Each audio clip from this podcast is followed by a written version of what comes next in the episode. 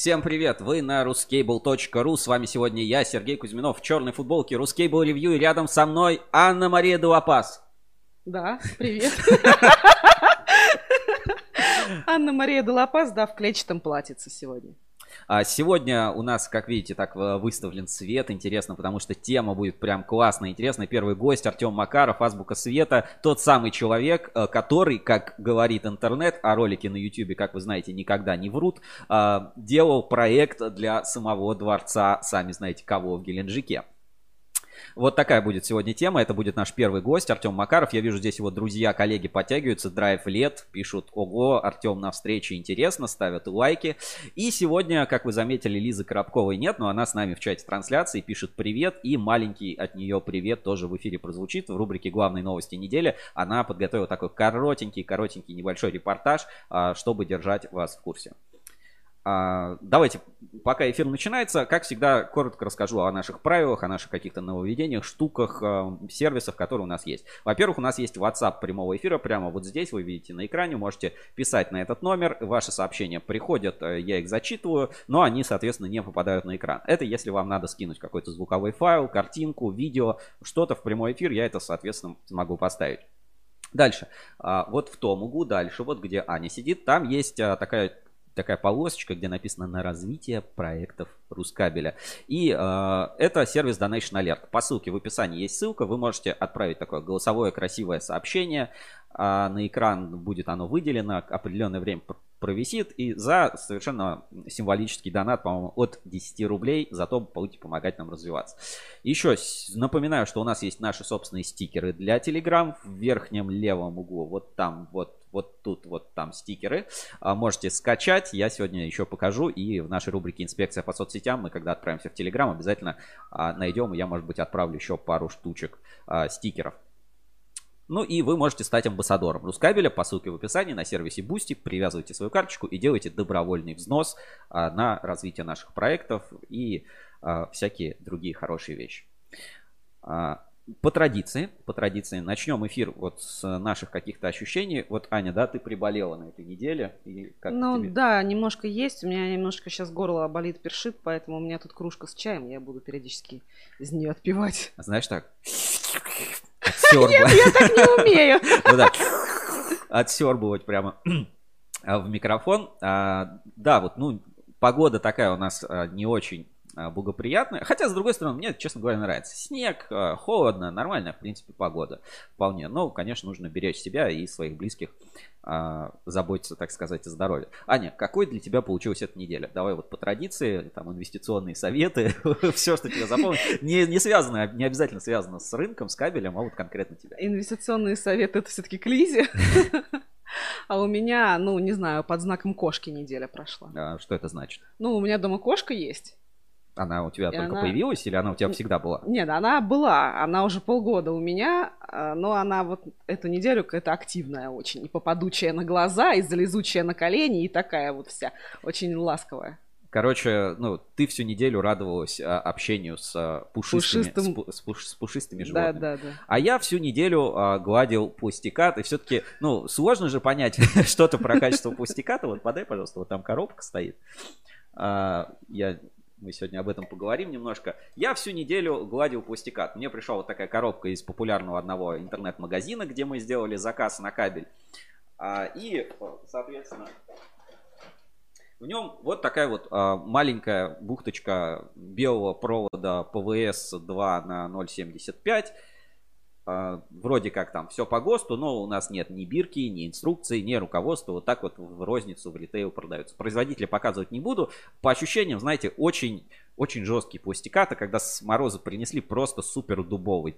Как можно с ППГ попутать, вот, вот что продают у нас в интернет-магазинах. Но об этом мы скоро расскажем. Сейчас мы работаем над новым исследованием в рамках рубрики «Эксперт-аналитика». Исследование как бы намекает, в каком магазине мы сделали заказ на кабель, что анализировали. Оно будет называться озоновый слой. Как ты думаешь, какой магазин? Озон. Ну да, логично. В общем, а, скоро у нас на портале в рамках эксперт-аналитики будет исследование, которое называется «Озоновый слой». А, и про этот конкретно кабель заказ и наш такой а, редакционный эксперимент расскажем. Ну и вообще про, проанализируем там, рынок электронной торговли, что происходит на Озоне, что продают, какие там есть бренды, что почем, ну и все вот эти факторы. То, за что вы, собственно, любите проект «Эксперт-аналитику», который мы делаем совместно с кабельным заводом «Эксперт кабель на ruscable.ru. К нам присоединяется Галина, к нам присоединяется Ольга Ковалева, пишут всем привет. Я тоже всех очень рад видеть. Надеюсь, со звуком, с картинкой сегодня все будет замечательно. А, небольшой спойлер, да, а, вчера, когда вечером созванивались э, с Артемом Макаровым, он очень переживал, чтобы у него, как у светодизайнера из азбуки света, была прям идеально выставлена картинка, цветовая схема, и там прям, ну, обалденно. Э, вы такого гостя с такой подготовленной сценой у нас еще в эфирах не было. Знаете, когда там куча источников света, они там расставлены разными цветами, RGB, ну, обалденно. Просто вот Артем Макаров у нас в эфире примерно минут через 15. Ты прям заинтриговал. Мне теперь вот интересно посмотреть, что же это все-таки будет. Вот, а, ну, а пока а, мы сейчас начнем главные новости недели, но а, в этот раз эфир получится такой, опять два гостя, он достаточно будет большой, увесистый. А, поэтому ну, новости будут несколько перетекать из одной рубрики в другую. В частности, например, в нашей рубрике «Интернет-радар» мы тоже частично затронем какие-то главные новости недели. Ну, то есть, скажем, у нас будет такая как-то красная нить или ну, короче, представьте, что фотоны новостей, они разбросались по всем рубрикам, и мы сегодня будем их потихонечку в ходе эфира всего собирать. Ну, я думаю, часов до двух мы уложимся, а пока начинаем нашу первую рубрику. Главные новости недели. Итак, главные новости недели на портале ruscable.ru. Аня, что бы ты отметила? Давай, первую новость я даю тебе. Вот какая новость тебе показалась самой важной, интересной? На что ты обратила внимание? Ну, мне запомнилась новость про Москабельмет. Они выпустили какие-то супер там прочные провода, а, у которых гофрированная броня, герметичная, с использованием алюминиевых сплавов сделанная, и что их можно там и в Арктике, и в высокой химической активной среде, и во, во всяких разных вот этих экстремальных условиях использовать. А, было же раньше, да, такое, что они там э, участвовали в выставке, выигрывали какую-то вот эту вот вещь, когда э, в арктических условиях, ну, да, да, применение. Да, да, да, да. Вот, видимо, они начали реализацию этой все или продолжили, не знаю. Ну, в общем, новые кабели, какие-то там очень-очень крутые, супер защищенные. Правильно, эта новость у нас сейчас на главной странице портала, он так называется. Москабель Мед представил новые кабели с гофрированной герметичной броней с применением сплавов алюминия восьмой серии. Вот Ани больше запомнила, что это гофрированные кабели там с а, защищенные там для суровых условий эксплуатации, там для нефтегазовой схемы. А я скажу по-другому. Здесь, наверное, мне больше всего, что приятно и как бы зачем я бы следил и почему мне кажется, что эта новость важна не в концепте продукта, а в концепте материала. И здесь вот как раз с применением сплавов алюминия восьмой серии. Что мы знаем про эту восьмую серию алюминия, да?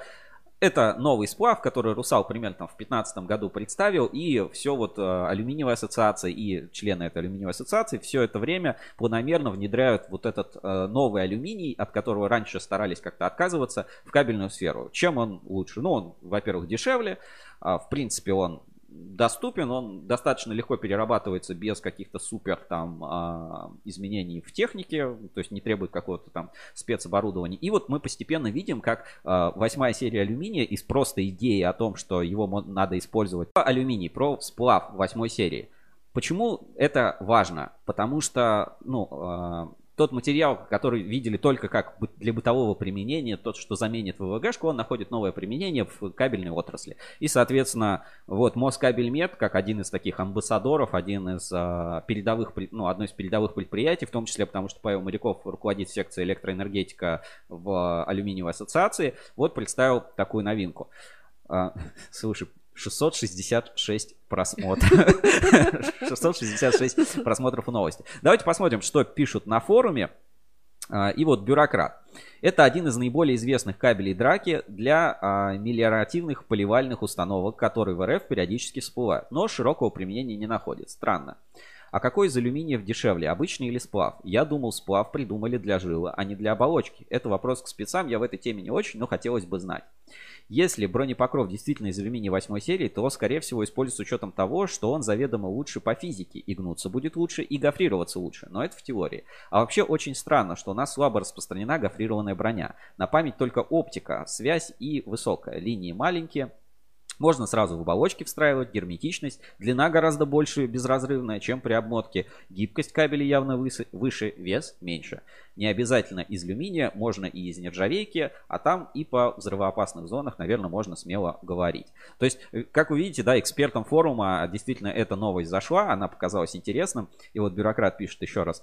Еще раньше этой темой или в кавычках фигней страдали Нисев кабель и многие другие в связи с желанием родить не ферромагнитную броню без гистерезиса для сильно точных, не обязательно высоковольтных кабельных линий переменного тока для уменьшения потерь несимметричной нагрузки э, по нагрузке в несимметричных по нагрузке случаях. Однако все новое уже увы, настолько давно и хорошо забытое старое, что даже для РЖД и метро еще сто раз придется отмерить, прежде чем отважиться подписать под этими и похожими техническими решениями. А уж для высокоактивных коррозийных случаев тут вообще отдельный коллектор.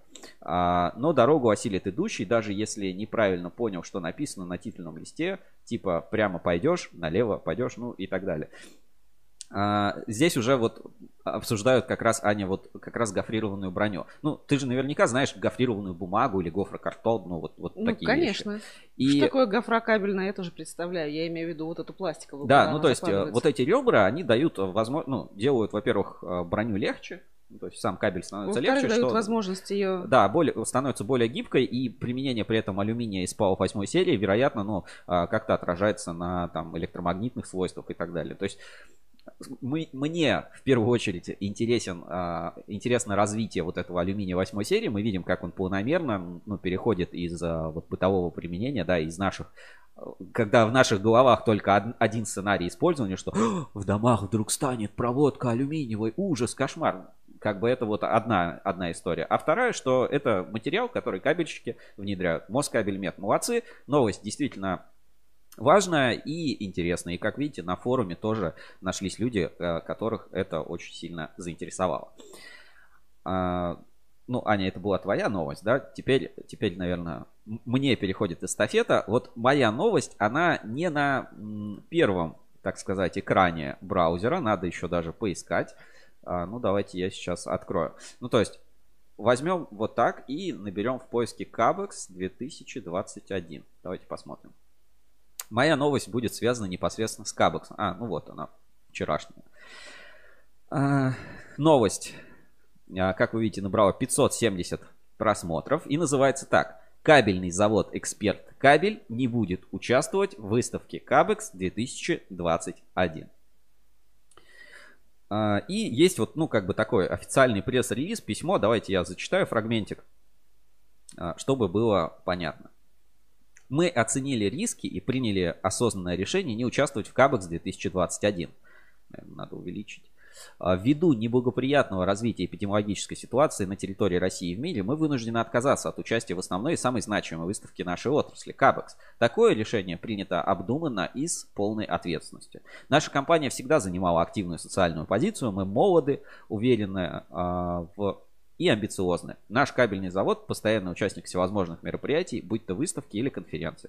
Однако, учи, учитывая угрозу здоровью людей, которую представляет коронавирус, мы посчитали, что обеспечить безопасность сотрудников, партнеров и коллег – наша первоочередная задача.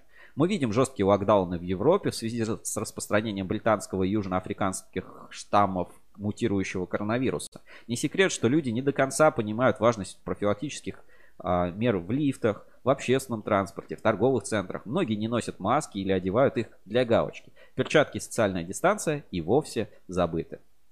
Решение воздержаться – наша социально активная позиция и поддержка профилактики распространения эпидемии. Мы предполагаем, что снятие ограничений снижает темпы затухания пандемии. Ну и так далее. Далее они рассказывают, что есть учебный центр, в котором проводит эксперт кабель свои регулярные там обучающие курсы, тренинги, что менеджеры всегда готовы и будут на связи. Но, наверное, это... А, вот я бы хотел это обсудить. вот, Аня, твое мнение.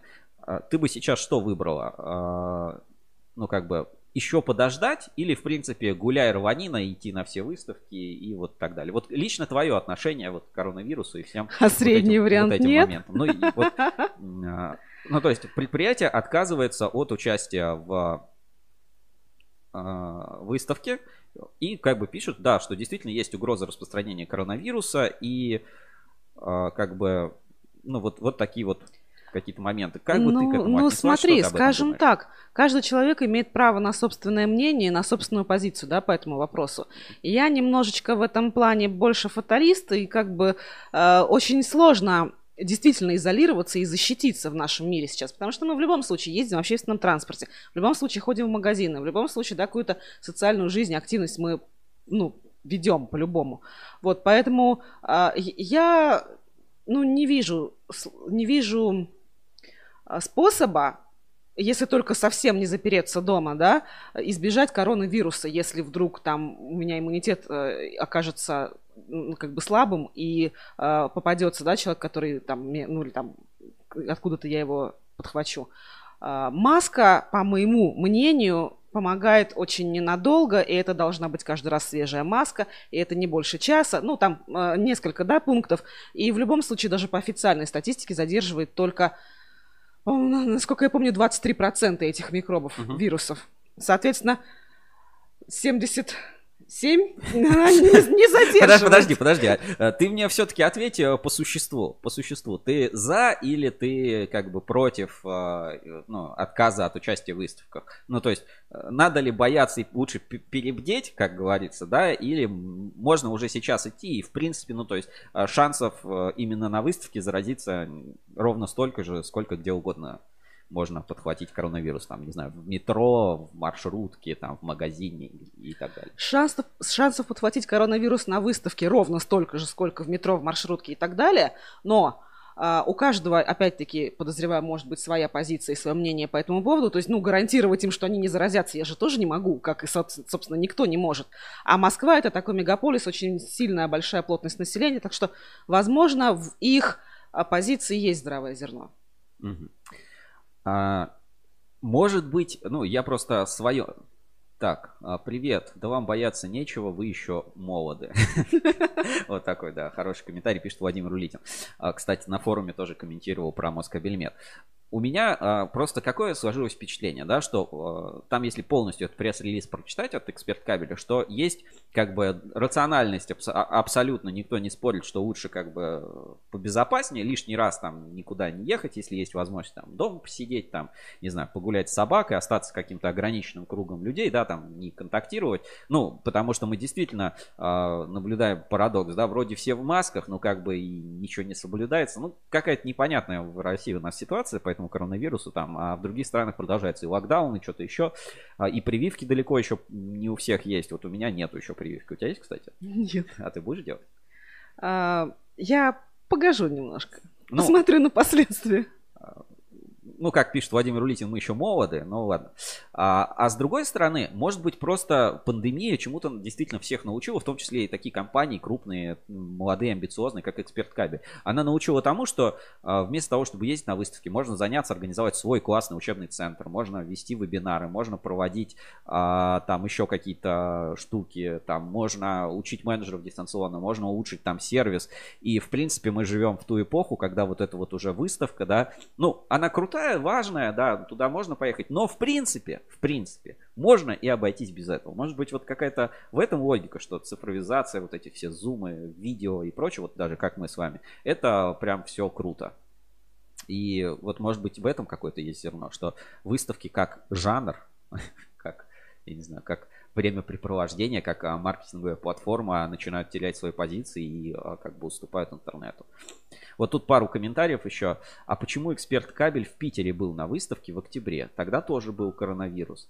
А не произойдет ли с выставкой э, в этом году тоже, что в прошлом? Вот тоже правильные вопросы и опасения, потому что как в прошлом году у нас случилась ситуация с выставкой Кабекс, которую по сути застроили, а потом снесли. Я тебе рассказывал, да, ты была как бы еще не в курсе. А, в этом году она будет проходить на новой площадке. Коронавирусный госпиталь в а, этих в Сокольниках так пока и остается. То есть э, вопросов очень много и вопросов больше, чем ответов. Возможно, это как-то связано и с подобными рисками, и компания решила перестраховаться. А, в общем, ну, я ни на что не намекаю как всегда, выводы, как там говорят, выводы вы сделаете всегда сами. У меня, конечно, мнение, да, что с выставками можно быть осторожнее. Выставки, наверное, должны как-то меняться, трансформироваться, что-то должно происходить новое. Может быть, где-то там какой-то офлайн, по онлайн, еще какие-то штуки. А, а ситуация, когда надо в масочке ходить, ну, конечно, ну, бредовая. Ну, конечно, бредовая. Ну, ну, бред. Я вот сегодня ехал в маршрутке, я сегодня ехал в маршрутке, и просто битком люди все стоят в масках. А в кинотеатре почему-то нельзя людей посадить нормально на соседние кресла. Ну, ну бред какой-то. Да, будет выставка, деньги уже уплачены, но я бы не пошел, если было, была такая возможность. Э, Владимир Улитин, не ходите. Если будет такая возможность, не ходите. Но э, на этом временно мы приостанавливаем наши главные новости недели. Поговорим еще о событиях, которые случились, но уже в рамках других рубрик. А сейчас начнем а, наше подключение гостей. Первый наш гость будет Артем Макаров из компании Азбука Света. Сейчас мы подождем, а, будем подключаться через Zoom. А, ну, собственно, и поговорим про там а, светотехнику, светодизайн, вообще отношение а, Артема к а, тому, что происходит в отрасли, как вообще это все там должно работать, правильно ли у нас а, рынок устроен, какие, может быть, у них есть какие-то у светотехников, светодизайнеров есть какие-то решения, которые могут а, повлиять э, или там что-то хорошее рассказать про а, наш весь кабельный бизнес. Может быть, мы какой-то опыт сможем себе перенять. И одним из таких опытов я поделюсь уже позже, после того, как мы поговорим. Но, в общем, узнаем, как на нас смотрят со стороны, какие у них проблемы. Может быть, мы чем-то похожи, может быть, через какое-то количество времени, знаете, будут квартиры делать только белые стены, а и лампочки цветные. Вот захотел лампочку включу, у тебя стены покрасились. Классно же, да? Вот, mm-hmm. поговорим вот про эту магию света. Ну и, конечно, вспомним про проект освещения дворца в Геленджике и весь вот этот супер YouTube а, хайп, отношения вообще к а, заказчикам, какие бывают. И, ну, вот эти вот все моменты мы поговорим в прямом эфире с Артемом Макаровым. По поводу стен недавно обсуждала со своим другом, что, скорее всего, вот знаешь фотообои, да, да когда да, там какой-то рисунок на стене. А он высказал предположение, что через там пару десяточков лет это будут обои с... Фототелевизоры? Да. Да, я тоже. То есть они будут тоненькие-тоненькие, но картинку можно будет менять по щелчку пульта. Ну, было, было бы здорово. Да, я тоже так думаю. Надоело, хоп, кнопочку нажал, все. Артем, привет. Слышно нас? А, сейчас пару секунд, подожди. А, и буду выводить тебя в прямой эфир. Сейчас заставочка. И еще немножечко подождем. Тебя пока не слышно. Немножечко надо подождать.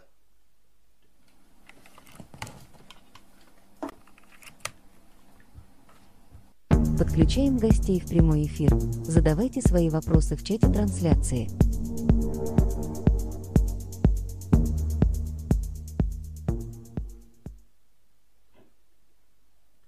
Так, а, три, два, один. Сейчас, подожди еще секунду. Еще пока не все. И теперь а, все. И у нас в прямом эфире на связи Артем Макаров, руководитель Азбуки Света. Я бы еще сказал, что светодизайнер, человек, которому не все равно, что у него на заднем плане в зуме, когда он а, общается по видеосвязи по конференции. А, мастер YouTube, а, мастер YouTube расследований и а, проектов по строительству раз, и по освещению различных дворцов в Геленджике. Все правильно, Артем? Подожди, мне кажется, сейчас тебя не слышно. Секунду. Так.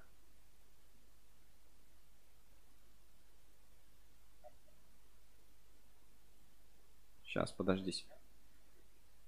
Нет, ну, это на нашей стороне. Подожди, я сейчас разберусь, чтобы у нас а, было устройство включено. Секунду.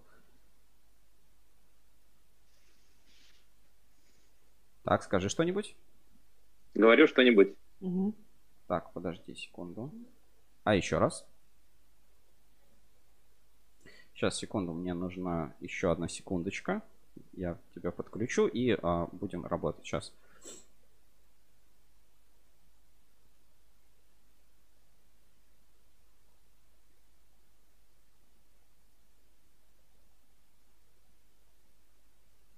Так, скажи что-нибудь. Еще раз что-то говорю. Все, Слышно меня? все, отлично. Отлично. Так, а, ну, все тебя уже видели, фраг- фрагментально что-то слышали, переключили устройство, теперь тебя замечательно видно, хорошо слышно. Главное, чтобы было видно, и главное, чтобы было красиво, правильно? Ну, Звук как- это уже как- дело десятое. Ну, это ты как светодизайнер говоришь, а я как, а, не знаю, ведущий прямых эфиров, наверное, скажу, что звук для звук важнее вообще картин, э, звук важнее любой картинки, которая у нас тут есть в эфире, и это, это намного более важно. А, в двух словах, ну, я расскажу историю, как ты попал к нам в прямой эфир. Недавно у нас на ruscable.ru был а, Андрюс Рудис в новогоднем эфире, а потом а, у нас было интервью с ним. И после этого мне вот скидывают вот это видео с, двор- с освещением дворца в Геленджике. Мы все это посмотрели, как-то обменялись там контактами. И вот, в принципе, Артем Макаров у нас в гостях. Но, как бы, давай нем- немножко познакомимся а, с точки зрения, как ты вообще попал на Рускабель, ну, кроме вот этой истории с Андрюсом Рудисом, что вы просто обменялись контактами. То есть, может быть, ты до этого нас видел, может быть, ты как-то с кабелем пересекался, или вообще вот этот мир светодизайна живет как-то отдельно от всех. Ну и как, в принципе, начал работать в отрасли. Да, действительно, э, мир светодизайна живет немножко обособленно от кабеля. С кабелем я встречался разве что в магазине или у поставщиков, когда забирал какие-то большие партии. Но э, про Роскабель я ничего не знал. И потому что он действительно открыл мне этот мир, да, всю вашу площадку. И, честно говоря, когда я первый раз зашел э, к вам на YouTube, я, честно говоря, обалдел, потому что то, то качество и то, с какой любовью вы подходите к своей работе, и тот продукт, который вы делаете, он, конечно, нам еще в, нашей сфере светотехники до него расти и расти. Ну, зря ты так говоришь. Мне так вот... что, если бы не Андрюс, э, да, Зря так говоришь. Вот Андрюс тоже там свои прямые эфирчики эти э, ведет светотехники. Очень интересно смотреть. Тут же вопрос не в качестве, а, наверное, да, вот правильно ты говоришь, э, в подходе.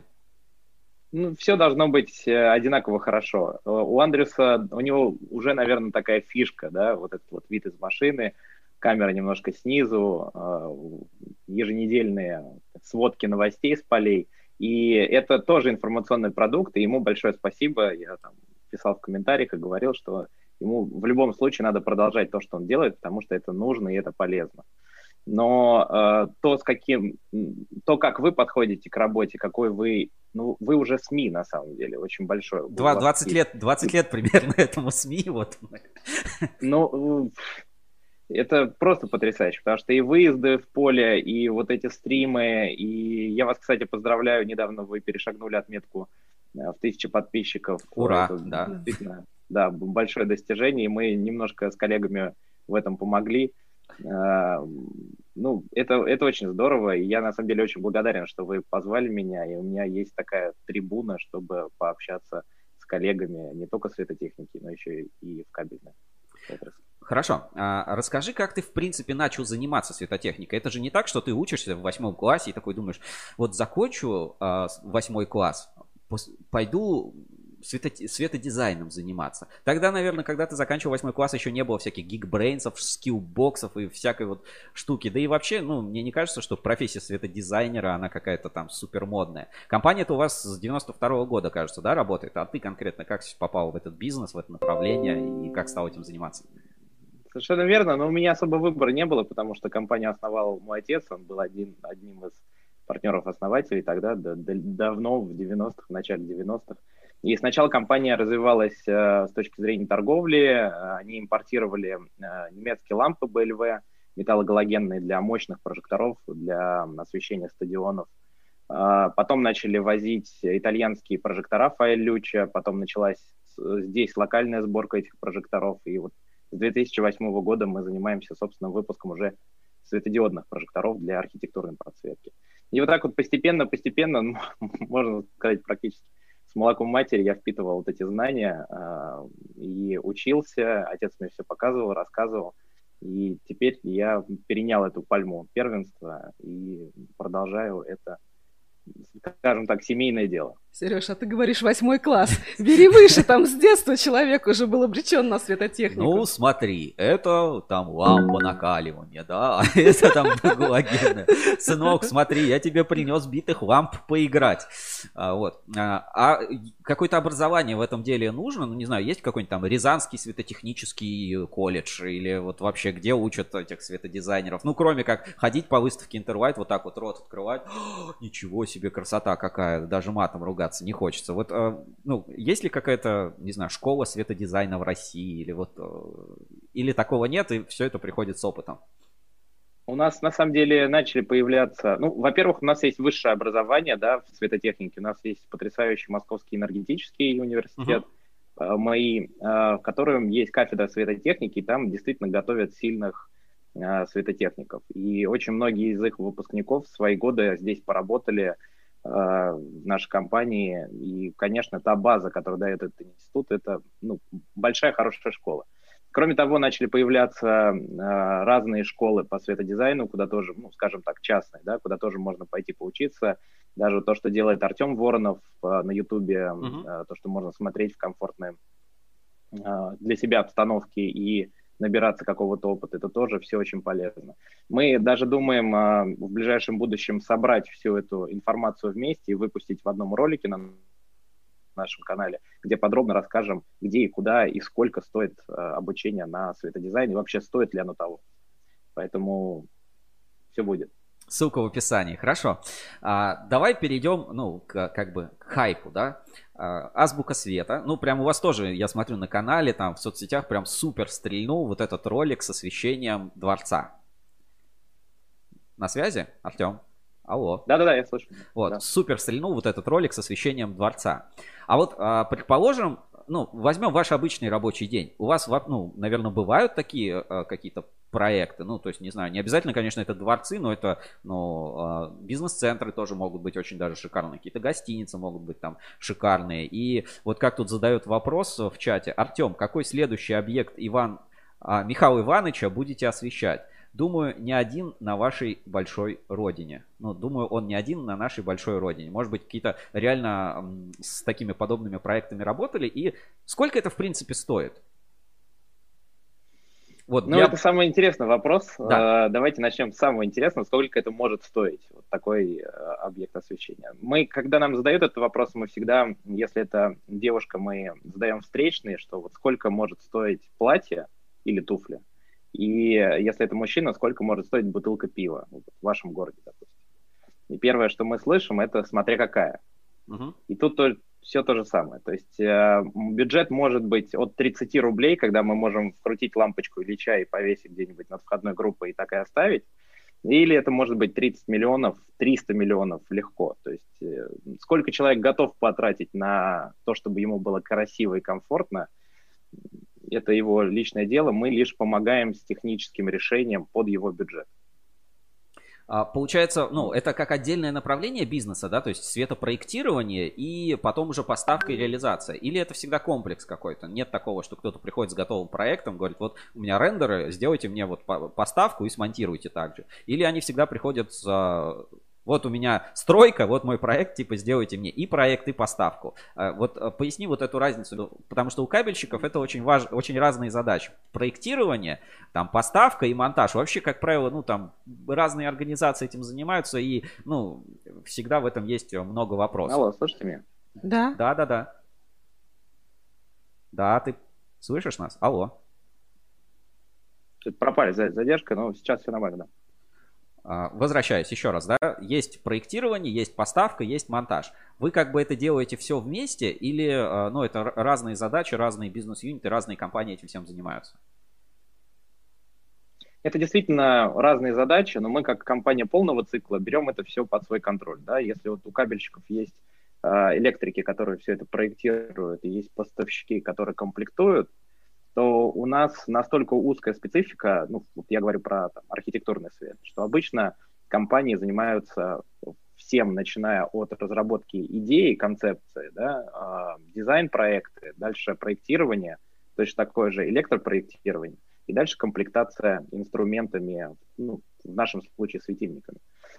Поэтому э, здесь, имея набор всех этих возможностей для реализации, мы под себя и создаем то оборудование, которое в том числе и, конечно, продаем нашим партнерам, если к нам идут обращения. Но, по сути, мы делаем комплексный продукт и используем те инструменты, которые мы сами придумываем для решения наших задач, которые мы тоже разрабатываем. Это очень удобно, с одной стороны.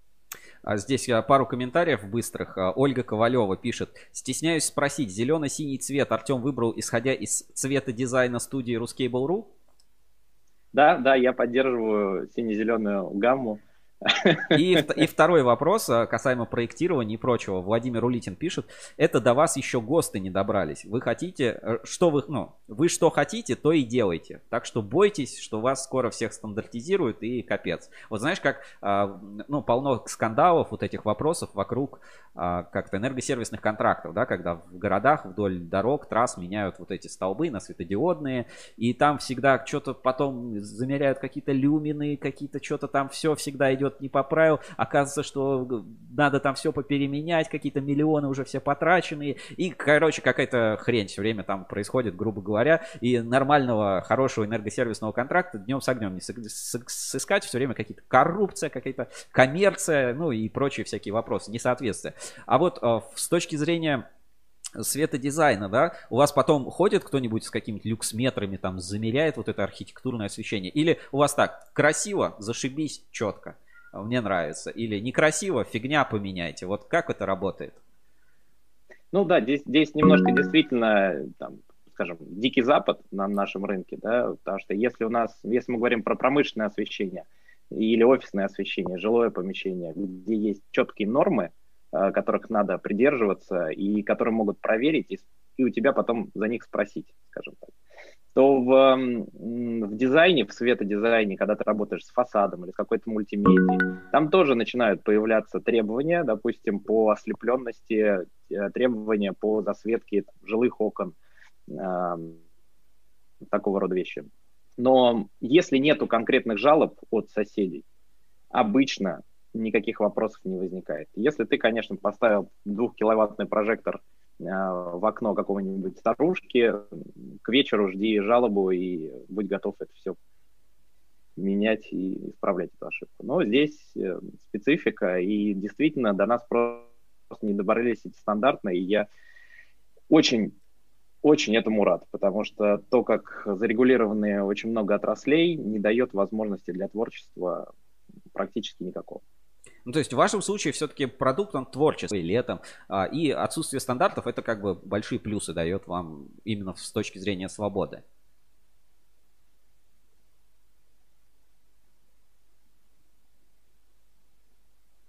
Алло. Артем. Подул, большая задержка. Слышно? Да, да, да, слышно. А, понимаете ли, любой продукт, он должен реализовывать какую-то задачу, какую-то потребность клиента. Если клиент, э, скажем так, ищет способы сэкономить для того, чтобы установить какое-то новое освещение и понизить энергопотребление, это одна задача. Если он хочет себя развлечь э, или сделать свой дом более статусным в ночное время, как, допустим, вот на примере с э, дворцом Путина, да, с освещением, uh-huh. такие проекты тоже есть, и это люди делают просто для своего удовольствия. Это другая задача. Если люди делают это для увеличения, скажем так, стоимости жилья, это третья задача, то есть привлечение внимания к своему объекту недвижимости. И каждый раз, э, начиная любой проект, ты начинаешь анализировать, что именно от тебя хотят, э, и начинаешь предлагать те инструменты, которые решают эти задачи. Поэтому здесь э, регулирование, ну то есть здесь задача не очень, не такая простая, что вот освещенность должна быть на должном уровне и все, от тебя больше ничего не требуется. Просто повесь светильник, чтобы свет был, и ты можешь быть свободен. Нет, здесь надо подумать, здесь надо проанализировать, посмотреть показатели, сделать тестовые какие-то мокапы, посмотреть, насколько это нравится, не нравится. Ну, более сложный, более креативный подход к работе. А вот мне тогда непонятно, зачем вам направление производства? Ну, то есть, э, зачем делать свои светильники? Они, ну, в чем профит э, собственного производства, изготовления там на светодиодах, тем более, ну, потому что мне, у меня личное ощущение, что э, в каждом абсолютном городе в, в России где-то есть какое-то предприятие, которое делает какие-то светодиодные светильники. Ну, то есть у меня ощущение, что вот светодиодных производств в России больше, чем вообще чем кабельных заводов, что называется. Ну, не знаю, штук 300, наверное, если, если на Интервайт придешь, там вообще этих светильников миллионы брендов каких-то компаний, а попадешь в реальную компанию, которая светильники делает, там такой гараж 20 метров, два цеха, в одном провода зачищают, в другим припаивают, в третьих эти корпуса ставят. Зачем вам свое производство? Оно как бы выгодно, окупается? Есть ли в этом какой-то смысл? Ну, то есть, есть ли потребность какая-то отдельная? Или вы всю свою продукцию в рамках своих же проектов а, поставляете? То есть, всегда такое, знаешь, немножко проектное решение. У кабельщиков это называется, ну, проектное решение, когда заказчику какую-нибудь хрень в проекте пишут, а ее никто не делает, кроме тебя же. И ты же ее загоняешь этому же заказчику дорого, в три раза дороже, чем какой-нибудь обычный общеизвестный там провод или кабель. Вы знаете, наверное, мечта о том, э, чтобы был э, свой маленький свечной заводик, э, есть у нашей у наших людей еще со времен той книжки, которая получила огромную популярность в советское время, да, и все захотели заниматься светом. На самом деле все очень просто. Я не могу сказать, что это прям супер маржинальный бизнес производства. Производство в нашей стране это вообще очень сложная тема, и те люди, которые им занимаются, конечно, большого уважения достойны. А, но, тем не менее, почему мы это делаем? Потому что нам очень не нравится краснеть перед заказчиком, если ты ставишь ему оборудование чужого производства, за которое, ну, скажем так, несешь меньше ответственности. То есть, если что-то происходит, да, какие-то вопросы, брак, то ты разводишь руками и показываешь пальцем на производителя и говоришь, что ну вот мы, конечно, сделаем там, запрос, сделаем диагностику и так далее, и так далее. Здесь же наши светильники абсолютно там ничего такого уникального и сверхъестественного в них нет. Это просто хороший, качественный светильник, за которого мы отвечаем своим именем.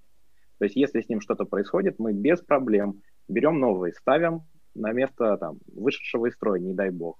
А с этим разбираемся уже в рамках там, гарантии или подгарантии. Это просто удобно, и это просто сокращает головную боль и нашему заказчику, и нам. И мы не зависим ни от кого, кроме нас самих.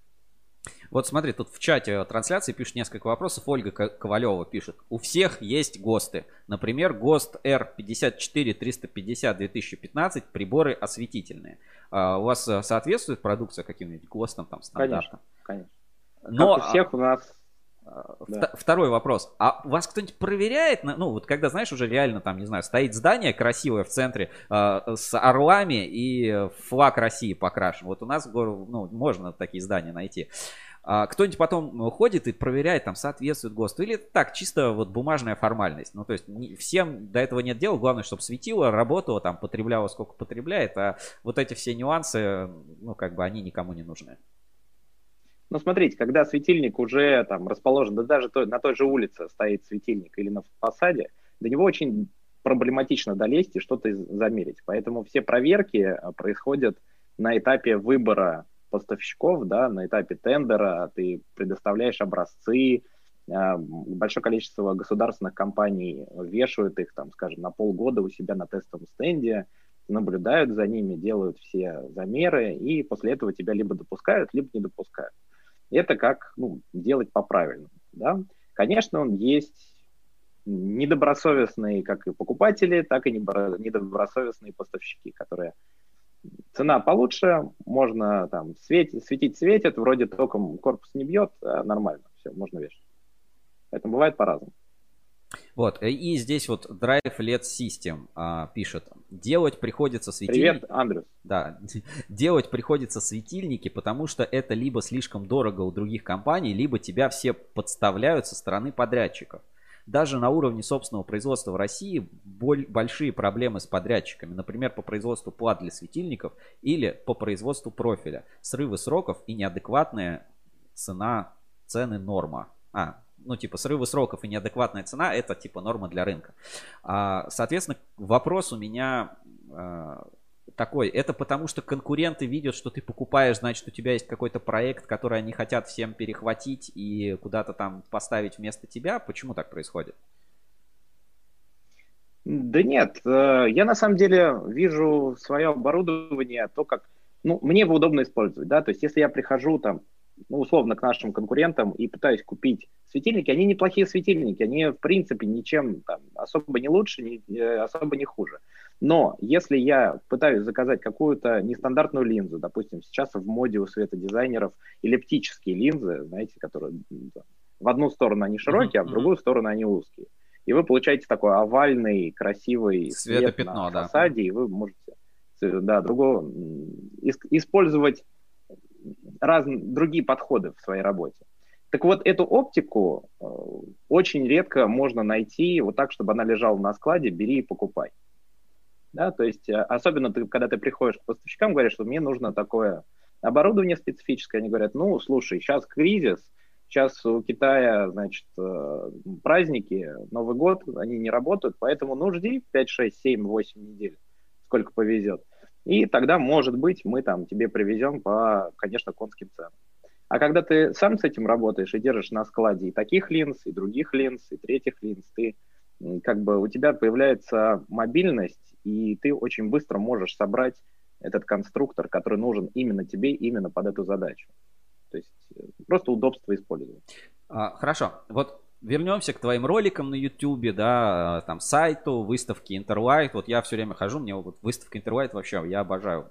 Самая моя любимая. Ничего не понятно, но всегда очень красиво. Везде светильники, обалденно люстра. Ну, то есть понятно, что для профессионала света или там для дизайнеров это как бы важно, но а, по сравнению там, с кабельной выставкой, где, ну, стенд, где кусок кабеля горит весь день, и типа не сгорел. Интересно, да. То светильники, конечно, разглядывать интересно. Это всегда красиво, свет и разные лампочки и так далее.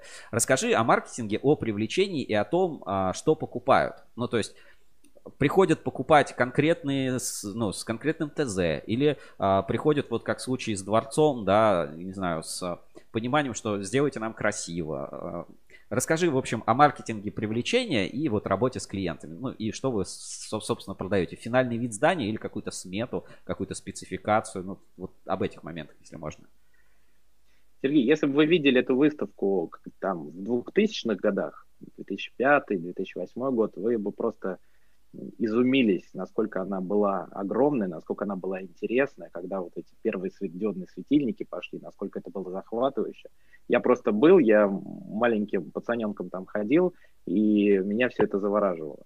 А, сейчас это далеко, далеко не то же самое, что это было. Все это свелось до одного павильона, несколько крупных компаний и очень-очень тусклая выставка стала. Поэтому если кто-то меня слышит э, и кому-то интересно посетить какие-то выставки, то я, безусловно, рекомендую ехать во Франкфурт. Раз в два года там проходит огроменная светотехническая выставка. Там 11 павильонов. Э, вы просто стопчете себе ноги. Вы неделю будете ходить и, наверное, все не обойдете, особенно если входить вдумчиво и все это смотреть. Поэтому это вот э, совет для тех, кто хочет куда-то поехать, что-то посмотреть, обучиться. Езжайте во Франкфурт на выставку. Что касается привлечения, а, заказчики бывают разные. То есть какие-то заказчики не разбираются вообще. А, они хотят большую красную кнопку, чтобы у них все было хорошо и красиво. А, какие-то заказчики понимают, что есть разного типа оборудования, есть разные подходы. Они приходят либо за дизайном, либо за реализацией, да, там, за светильниками, за монтажом, за какими-то IT-услугами, да, когда ну, у них медиафасад, и им надо что-то такое нарисовать, управлять этим. Удаленное управление с телефона, что можно было включать, выключать, менять, скажем так, картинки на этом медиафасаде. Поэтому э, одной пилюли вот делай так и, и будет классно, все будет работать, я сказать не могу. Здесь как в том анекдоте, что у нас работает ровно 50% маркетинга, мы просто не знаем, какая, какая половина, да. Поэтому приходится работать на разные, на разные аудитории и как-то креативить, выделяться, в том числе на YouTube. Мне кажется, что за видео будущее, поэтому вот Короче, Надо скоро, вкладываться. я понял, скоро ждем тиктоки с пайкой светодиодов там, или там, как сломать ногу там, чтобы уменьшить яркость и сделать так называемый вечный светодиод. Ладно. а, Вы вам- знаете, Да, Сергей, я да. быстренько, есть на Ютубе потрясающий мужик, он то ли турок, то ли это. Его в каждом ролике он что-то объясняет по электрике. А потом у Его него что-то не получается, да, я, я понял, о чем Его в каждом ролике бьет током. И это, это, конечно, это грустно. Ну, понятно, что он опытный мужик, и его бьет током. А Он знает, что его ударят, но это каждый раз очень смешно, когда он что-то делает э, как новичок. И, в общем, А, Вопрос задает а, Так что я думаю, что скоро. а, Андрюс опять. Артем, расскажи, как долго делали рассылку по светотехнике и почему она бесплатная? С точки зрения информационного продукта это вполне коммерческая штука и полезная для тех, кто работает в отрасли. Вот это к маркетингу как, как раз вопрос. А, Андрес, у нас нету задачи, понимаете, заработать на обучении. Есть э, Артем Воронов, есть Сергей Сизы, да, то есть э, есть куча ребят, которые могут этому обучить, и школы, в которые вы можете пойти обучиться. Наша задача – это ликвидация безграмотности, да, ликбезы. Мы сейчас пытаемся простроить такую стратегию, что ли, продвижения, когда мы будем чуть-чуть выдавать кусочками информацию, записывать это либо там в e-mail рассылках, либо на YouTube, и постоянно доносить что-то полезное и как-то развлекать зрителя, и через это транслировать свой бренд. То есть вы можете расценивать это как продвижение бренда, поэтому это бесплатный, э, бесплатная рассылка, которая действует только в этих целях. Мы ее делали около года, э, ну, скажем так, не в авральном режиме быстро клепали, мы ее делали очень меланхолично и постепенно. Мы собирали сначала материал, потом его как-то э, структурировали, записывали, иллюстрировали. Большое спасибо Станиславе. Она потрясающие наркоманские иллюстрации придумывала для этого курса. Это было ее специальное задание. И она, мне кажется, с этим прекрасно справилась. И мне очень нравится то, что получилось, то, как мы это оформили. Я надеюсь, вам тоже конечный продукт, особенно когда вы получите финальные уроки, э, вам тоже очень зайдет. Хорошо. А, Тема изъезженная, ну не могу просто не спросить, не обсудить, как бы это многих интересует. А, Это вот касаемо всяких проверок, контрафакта, антиконтрафакта. Дальше чем вообще АПСС занимается этим ли- э, фантастическим русским светодиодом, а, что вот именно нужен искр- исконно русский обязательно светодиод, а, исконно там, чтобы все там всему чему-то там соответствовало. А, Вообще расскажи, как ты ко всему этому относишься? Вообще тебе важно, русский это светодиод, не русский светодиод, белорусский светодиод.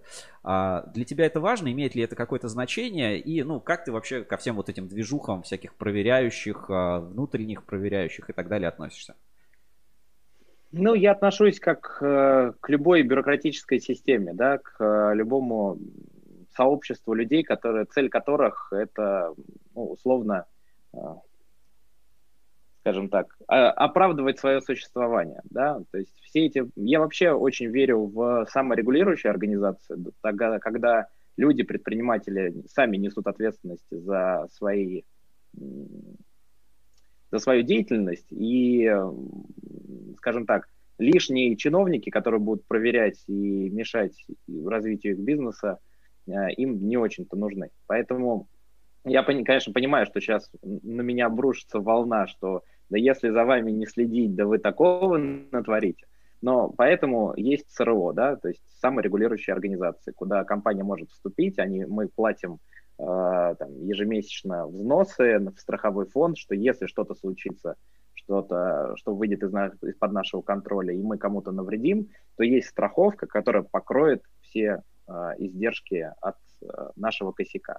Я считаю, что вот им- это именно то, то направление регулирования, которое нужно у нас в отрасли. Но, к сожалению, сильные мира сего в нашей стране, они не очень согласны с этим.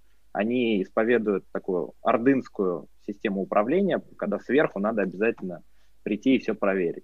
Поэтому, ну, выживаем в, этих, в, этой, в данной ситуации. Приходится приспосабливаться. Ничего не поделаешь.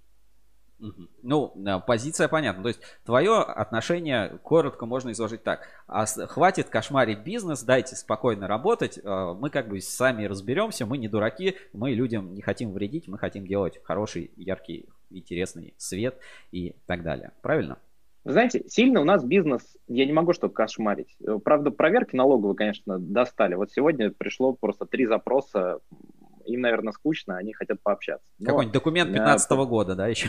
Совершенно верно, да. Пожалуйста, предоставьте, а то там компанию проверяют. А если вы не предоставите, мы вас отключим банковский счет. Поэтому ну, это, это другой, совершенно другие, другая тема разговора. Я к тому, что кошмарит не сильно. Бизнесом заниматься в России хорошо и интересно. Действительно, ты развиваешься. Но при этом э, введение новых дополнительных бюрократических инстанций, которые, существование которых нужны только для проверок того, что уже существует, я считаю избыточным. Достаточно того, что уже сейчас есть. Окей. А, давай перейдем теперь к самой теме светодизайна. Вот у тебя великолепно там стоит два, там три источника света, там какие-то фронтальный, боковой, заполняющий, все по красоте, все классно, обалденно. А, а вот если открыть, знаешь, вот открыть сайт бесплатных объявлений, ну типа там Авито или Циан, да, квартиры продают где, то смотришь иногда фотографии думаешь, господи, ну вы бы хотя бы посветили бы, и эту квартиру можно было бы сдать или продать в полтора раза дороже. Ну вот просто бывает из-за того, как а, а, освещение работает. Или, ну, панельки, да, вот смотришь какие-то дома там по реновации, просто фасад подсветили, смотришь, блин, да прикольный райончик, сразу так замечательно. Или в парке, знаешь, парковое освещение, вот эти вдоль дорожек какие-то споты ставят, тоже смотришь обалденно, как сразу красиво, сразу как аккуратно. А есть ли какое-то понимание стоимости света? Ну, то есть, что лучше там, не знаю, условно сэкономить на отделке стен, но прям на свете не сэкономить, и от этого типа только там объект станет дороже, круче, более крутым, там более дорогим для аренды, привлекательным, ну и так далее. То есть у тебя есть, может быть, какое-то такое понимание или представление?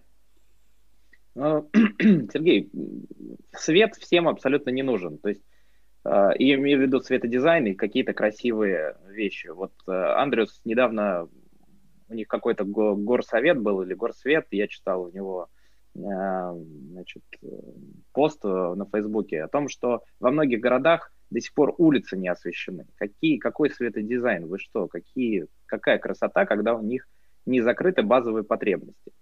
Э, с другой стороны, если жить постоянно вот в серости в этой, да, и не радовать себя какими-то красивыми всполохами э, чего-то такого дизайнерского, да, то становится очень скучно, становится, ну, я не знаю, в цифрах процент самоубийств насколько растет, но я думаю, что растет, потому что люди просто не могут в этой серости жить. Мне очень сложно зимой в Москве прожить, скажем так, без, пока не, чтобы не началась депрессия. Поэтому, э, поэтому здесь очень индивидуально. По поводу панелек, мы сейчас готовим материал, э, Станислав делает, э, как раз пишет статью о том, как мы можем а, бюджетно и красиво сделать освещение обычной панельки, чтобы это не стоило конских денег, но при этом радовало жителей и гостей района, да, которые мимо ходят гулять и путешествуют. Потому что вот эти маленькие вещи, вот этот дизайн, они могут совершенно в корне поменять нашу жизнь. Вот у нас был проект Шуховская башня, да, то есть мы взяли старую конструкцию, на нее была реновация, и мы сделали из нее медиа-экран, транслировали э, контент. Э, теперь на эту башню приезжают не только из Москвы посмотреть как э, на туристическую достопримечательность, но еще и из Европы. Знаете, то есть она настолько начинает получать международный резонанс, и это сказывается на, на городе, в котором она расположена, городе Дзержинске. У них начинается турпоток, начинается экономика. То есть светодизайн, он может быть бестолковым, если его бестолково применять. Но если подумать, что можно сделать, как можно улучшить жизнь обычных людей, то светодизайн – это один из потрясающих инструментов, которые можно использовать. А, отлично, супер. Здесь пару вопросов, а, значит, пришло. Станислава Котляр пишет «Панельки и любовь». Смайлик такой отправляет. Значит, а, Ольга Ковалева пишет «Я согласна с позицией, что самоорганизация контроля качества более эффективна самими производителями, а лучше проектировщиками, чем со стороны чиновников». Это вас поддерживает. И Алексей Калкианин, у нас есть ассоциация, называется Ассоциация электрокабель. Туда примерно 75% кабельных заводов входит, ну, по объему, да, то есть там круп, mm-hmm. крупные предприятия, такие передовые. И он руководит секцией антиконтрафакт, которая как раз занимается проверками качества кабеля и так далее. Он задает вопрос, существует ли прямая зависимость работы системы художественного освещения от качества применяемого кабеля? Ну, как, в общем, вы сталкивались с проблемой плохого кабеля? Вот конкретно вы или, может быть, какие-то коллеги по светотехнике, по светодизайну? Ну, скажем так, очень-очень редко. Во-первых, мы изначально не закладываем плохой кабель в наши проекты, да, то есть uh-huh. если мы, ну, мы, опять же, мы много кабеля не берем, то есть мы не самые лучшие, наверное, клиенты. Ну, типа полтора метра светильник подключите, все, вот, вот это, да? Ну, нет, ну даже если это проект, вот, да, на Шуховскую башню ушло 10 километров, да, ну, в принципе, там, это, это сравнимо, там, с одним, да, да, меньше, чем одно большое здание ну, куда на здание там просто сотни километров уходит. И там это важно. Здесь у нас, э, скажем так, сделать основную систему питания, ты просто покупаешь нормальный кабель нормального производителя, и ты практически никогда проблем с ним не бывает. Ну, короче, в вашей смете да. это не сильно заметно и для клиента. Ну, то есть там это не сильно влияет на стоимость финального решения, финального проекта. Если заказчик пытается экономить, мы с радостью отдаем закупки материалов, там, кабельной продукции и ему на плечи, потому что это большие, ну, большая проблема собрать всю эту комплектуху в одном месте, привести ее так, чтобы всего хватало и вся номенклатура правильно была куплена, без ошибок. И если заказчик говорит, что нет, я сэкономлю на кабеле, я, значит, сам куплю, привезу вам, мы говорим, все замечательно, покупайте любой, который вы хотите, привозите, если что-то работать не будет, это вы его поставили, вот на бумагу подпишите, и мы за это ответственность нести не будем. Поэтому а вот здесь... какая- какая-то такая штука, как системная гарантия, существует вообще вот в этом мире светодизайна? Только если мы делаем все под ключ. То есть это одна из наших э, ну, моделей да, там, продвижения комплекса услуг, что мы не просто разрабатываем, мы гарантируем, что реализация будет выглядеть точно так, как на картинке, а не то, как некоторые художники рисуют, а потом это выглядит совершенно все по-другому. Ну и потом, если мы делаем монтаж, э, то мы говорим, то мы можем расширить базовую гарантию, потому что мы это разработали, там наше оборудование, там наш монтаж, естественно, мы несем ответственность гораздо больше, чем мы просто сделали там узкий фронт работы. Тут а, пишут комментарии еще по теме производства. Если вы организуете свое производство, только организуете, а тут пожарники, Роспотребнадзор, Роструд, Ростехнадзор, Подумайте. Это вот Владимир Улитин нас всех предупреждает. А, тема такая еще, знаешь, ну, актуальная. Все там сейчас, а, как это сказать, радуются на индустрию 4.0, всякие там автоматизации, ас, асу, асупы, АСУО, как-то там они еще называются, а, умные дома и прочие вот всякие штуки, чтобы я со смартфона мог у себя там включать чайник и, и прочее. Вот у нас, например, да, недавно был на обзоре на электропортал.ру, там а, вставляешь в розетку, умная розетка, да, просто в обычную вставил, она стала умная, к Wi-Fi подключилась, все, можешь управлять, там стоит 700 э, рублей примерно, да, или там лампочка RGB за 150 рублей была. Но э, как бы в больших проектах кое-где это оправдано, да, но все-таки мне хочется твое отношение понять вот к этому умному свету, да, что называется, там какой-нибудь автодатчики, которые освещенности, вот всякие вот эти штуки. А занимаетесь ли вы этим, насколько это вообще перспективно и, а, ну, есть ли в этом растущий большой сегмент рынка, особенно на фоне того, что там тот же IEK там вкладывается в эти направления, ну и другим игрокам тоже интересно. То есть будет ли свет становиться более умным, Wi-Fi, цифровым, и вот программисты, хакеры, очкарики, ботаники там все вдруг понадобятся. Э, чтобы он таким стал, безусловно, ведь все это уже есть, мы этим занимаемся, у нас было несколько интересных проектов по там, применению практически всех систем управления, и DALI, и KNX, и Casambi, каких только не было, и по DMX, по SPI. В общем, в принципе, я, мы прекрасно понимаем, как все это работает, и мы можем сконструировать, разработать любую схему подключения любого управления с любой автоматизацией.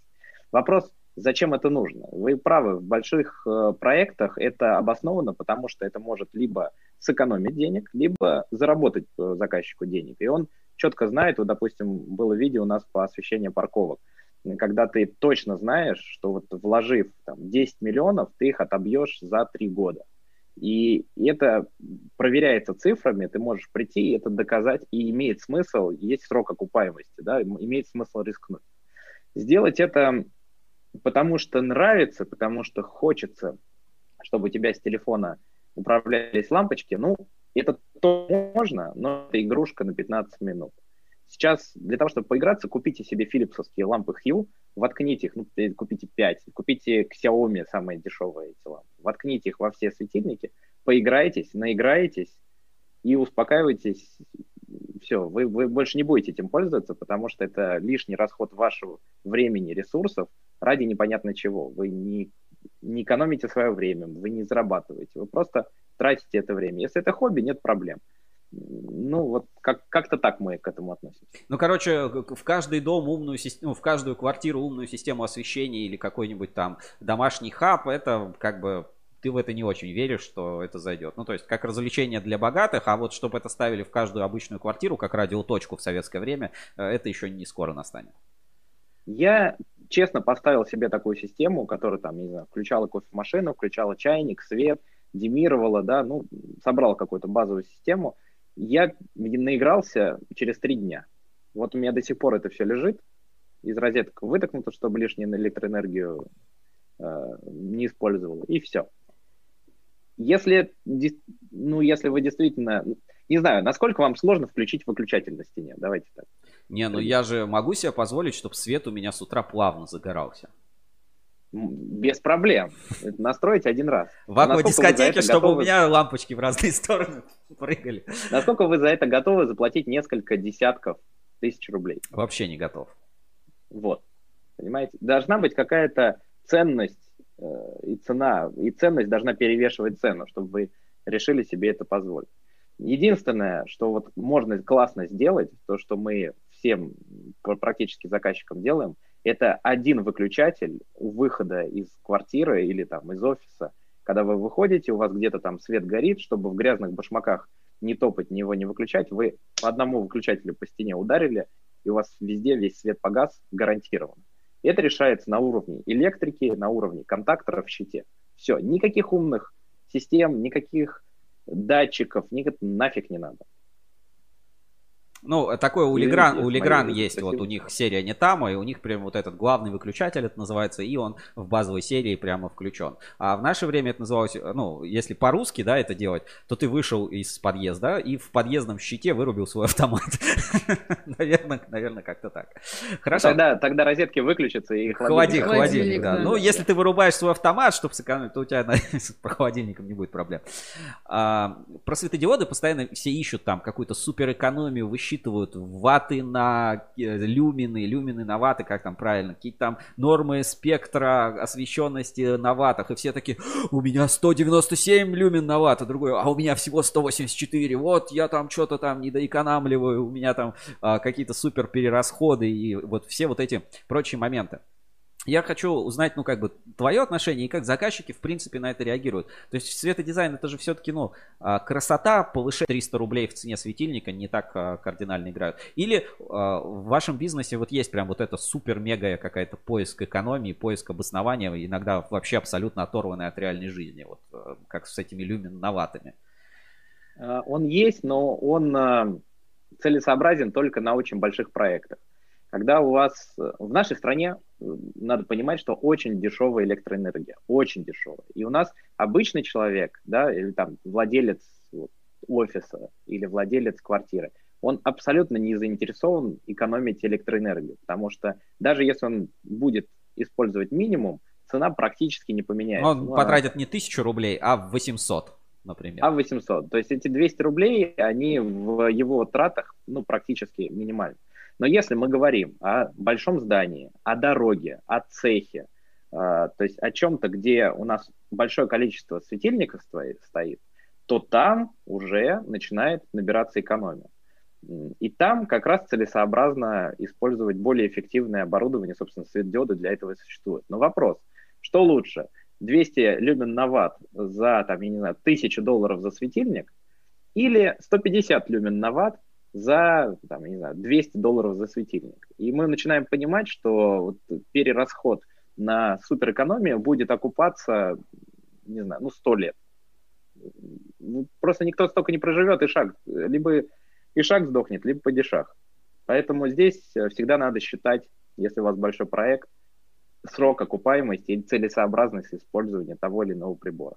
Просто людям надо чем-то мериться между собой, и поэтому они вводят эти системы подсчитывают свои люмины и свои ваты. Ну, короче, это чисто такая маркетинговая фишка, да, такая? Ну, мы относимся так, да. То есть понятно, что не надо ставить там 50 люмен на ватт, никому не нужно. Но все, что начиная там от 90, от 100 люмен на ватт, и пока позволяет бюджет, все, что выше, можно использовать, почему нет. Тут гораздо важнее про качество света поговорить. И его характеристики именно с точки зрения... Точно, он не мерцал, вот эти, да, все моменты? Совершенно верно, не мерцал, чтобы у него был высокий CRI, хотя это тоже не показатель, у нас одно из следующих видео будет как раз про CRI, индекс цвет-передачи. Поэтому здесь есть много аспектов, кроме экономии электроэнергии. Хорошо. А, ну, тогда а, последний вопрос, он больше такой тоже про меня, про маркетинг, про там всякие прямые эфиры, трансляции. Вот вы а, сели такие, слушайте, прикольно, хайповая тема, сделаем освещ... проект, сделаем видео про освещение дворца Путина в Геленджике. А при этом, ну, меня выставка интервью всегда удивляет. Ты говоришь, ну, по сравнению с той, которая она была там 20 лет назад, трава стала зеленее, светодиоды ярче и экономнее. А, но если вот глобально посмотреть на рынок светодиодов, да, там те же Philips, так же как там крупные игроки, которые сейчас вот планируют делать российские там светодиоды, то в целом, ну, знаешь, у меня ощущение, что, ну, как-то все равно все очень скучно, корпоративно, и как будто вот мы остались на уровне лампочек, знаешь, есть такой завод Лисма, лампы выпускает. А, и вот, ну, я не скажу, что хорошие, плохие, но просто вот как будто белорусский завод выпускающий продукцию, и максимум, что придумали, это вот плакаты и мериться люминами. Ну, вот как сейчас мегапикселями в телефонах, также там люминами у светотех. Почему все так скучно? А, вот, наверное, на этом фоне как раз вот Андрюс Рудис просто выглядит суперзвездой. Ничего себе, чувак в машине записал видео. Интересно там, вы рассылку выпустили, про дворец Путина сняли. И в рамках а, там отрасли, да, в рамках, ну, заинтересованных людей, которые в этом бизнесе как-то работают, там а, полторы тысячи просмотров, и ты такой, все об этом знают, да не... скандал, скандал. Ну, то есть понятно, что массов... до массовых людей вообще это не доходит. Вот а, я не знаю, там, моей маме рассказывают про люмин новаты, ну, мне кажется, бесполезно. И большинство людей, ну, что-то знает, да, есть энергосберегающие лампочки, и, и вроде нет.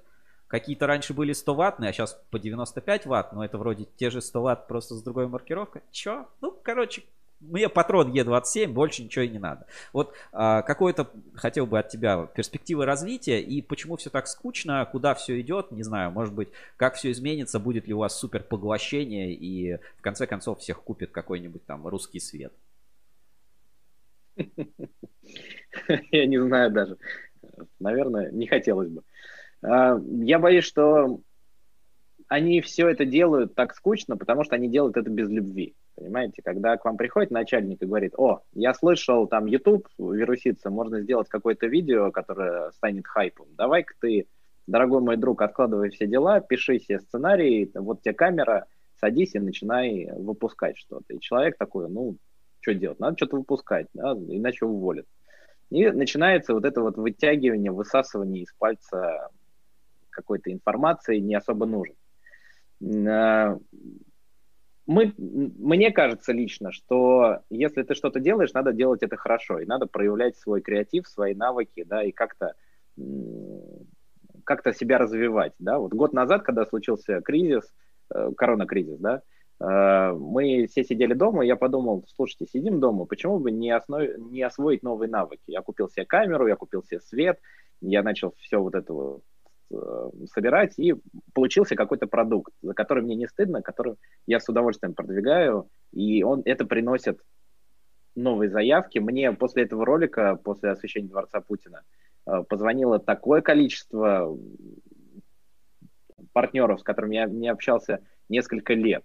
И просто действительно, ну, это классный современный метод общения с аудиторией. Почему нет? Просто это надо делать хорошо, надо делать это с пользой. Искать какую-то интересную жилку, и тогда народ, аудитория будет собираться, которая будет ценить твое мнение, и все это зайдет, скажем так. И Андрюса, то, что... Кстати, по поводу Андрюса. В тот момент, когда он записал первый свой, значит, выпуск новостей, у меня в этот же момент на компьютере был написан сценарий новостей светотехники. Они были абсолютно э, на другие темы, больше там, mm-hmm. обзоры зарубежных каких-то светотехнических решений. Но мысль нам пришла одновременно, и он просто включил камеру и записал свои мысли, а я попытался сделать хорошо и долго, и в итоге он меня здесь ну, буквально там на несколько дней опередил. Поэтому, э, видимо, это нужно, видимо, этот, этот контент, он, эти идеи приходят одновременно нескольким людям. Я думаю, что в будущем мы все больше будем видеть ребят, которые будут креативно подходить к маркетингу, продвижению и делать э, что-то интересное. Я с удовольствием за этим всем буду следить и смотреть. А перспектива рынка, вот э, как я сказал, да, будет ли какая-нибудь суперконсолидация? Или вот, ну, запре... вот прикинь, сейчас же запретят все равно рано или поздно, ну, постараются запретить не русские светодиоды. И что, и что, что тебе делать? Что ты будешь своей фирмой делать? Куда ты пойдешь? Э, я с удовольствием хотел бы протестировать самый русский светодиод, который существует на этой планете, но, к сожалению, их не существует, понимаете? И пока мне вот не, не дадут на тест, я не смогу их вставить в свои светильники, и они хотя бы там 2-3, лучше больше лет проработают на объекте, я ничего не могу сказать про русских светодиод. У меня просто нет информации, которую я могу оперировать. Поэтому запрещать можно сколько угодно. У нас в стране суровость российских законов компенсируется недостатком их исполнения.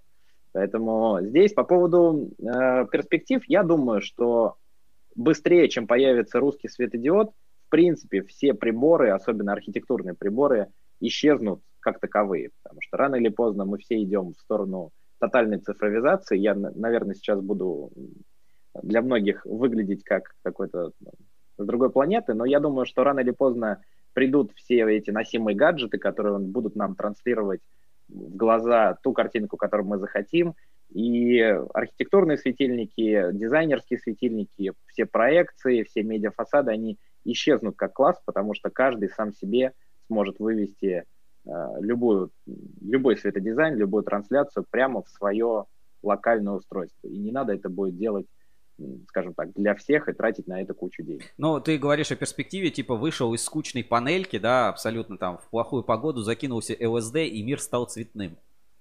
Я... Да, да, да, да, это были просто очки с ЛСД, вот как в этом а, фильме с Джонни Деппом. А здесь еще... Главное, чтобы тепло еще было. Так, комментарий. Люстры считаю пылесборниками. На Кубани большой выбор по доступным ценам шикарных светильников на светодиодах. А в столице цены немеренные, выбор, да его нет практически. Этому есть какое-то объяснение? Вот сравнивают, видишь, региональный кубанский рынок, краснодарский и э, московский. Есть. Есть объяснение. В Москве все офигели. Вот самое объяснение. Это стопроцентная информация. Лучше туда не ехать. Лучше ехать на Кубань. Там погода во. И светильники классные. И все там классно. Вот я считаю, что вот так. Так, ну все, у нас, а, у меня вопросы такие программные закончились. Если кто-то что-то еще в чате напишет, я зачитаю. Но у нас а, весь эфир сидела Анна-Мария Дуапас, которая улыбалась, так смотрела, наблюдала. Она тоже очень угорела по а, а выпуску светильников про Путина, э, освещение, дворца, освещение дворца, дворца Путина. Путина. Да. У нас есть такая рубрика Блиц. Это серия коротких вопросов, которые Аня задает. Они не всегда по теме там освещения, бизнеса, рынка, а ты стараешься на них отвечать, ну, примерно как в КВН, а можешь э, и серьезно. Как повезет. Готов? Я готов. Тогда первый вопрос, Артем. Опять упоминаем про дворец Путина. Я на самом деле хотела немножко другой вопрос задать. Тут Сережа спрашивал, а встречались ли подобные проекты и сколько это может стоить. А я хотела спросить, были ли похожие проекты, большие, грандиозные, которые вы реализовали? И какой из них был самый яркий и запоминающийся? То есть, ну, не обязательно ценой, это может быть что угодно, просто вам запомнился почему-то вот данный проект. Расскажите побольше о нем. Ну, э, скажем так, у нас сейчас два проекта в работе, которые очень похожи на, э, на дворец Путина, скажем так, стилистически и по размерам. Но я не могу о них ничего рассказать. И вообще, в принципе, о, о огромном количестве проектов я просто не могу юридически ничего рассказать. Поэтому то, что, чем я могу похвастаться, это освещение стройки. Как бы это странно звучало, в центре Москвы, на Большой Дмитровке, есть э, египетский дом, единственный в России, который был построен больше ста лет назад, и сейчас его реконструируют. И девелопер, который этим занимается, ему нужно было выставить строительные леса перед фасадом, но так как это самый центр города, естественно, их надо было затянуть баннером, чтобы это не выглядело, ну, не отпугивало жителей. Мгм. И они очень креативно решили подойти к этому вопросу. Мы сделали такой черный матовый баннер с линиями, а, напечатанными на ними, которые повторяют красоту архитектуры этого фасада.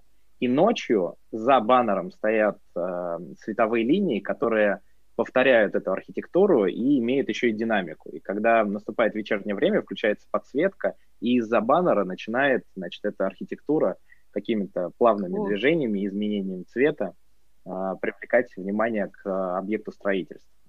И вот этот эффект вау, вот, нам кажется, что в России такого ничего подобного нету, а, да и за рубежом я особо не видел. И вот этим проектом мы очень сильно гордимся, то, что он был реализован, и застройщик Здорово. решился на это. Здорово, но есть опасность, что москвичи и гости столицы не захотят потом разбирать это все дело, им больше понравится ваше создание. Я думал, чем- будет э, по-другому. Мы Тем- удаленно выключим, им придется. э, Мы сделали освещение стройки, и теперь с нее ничего не украли.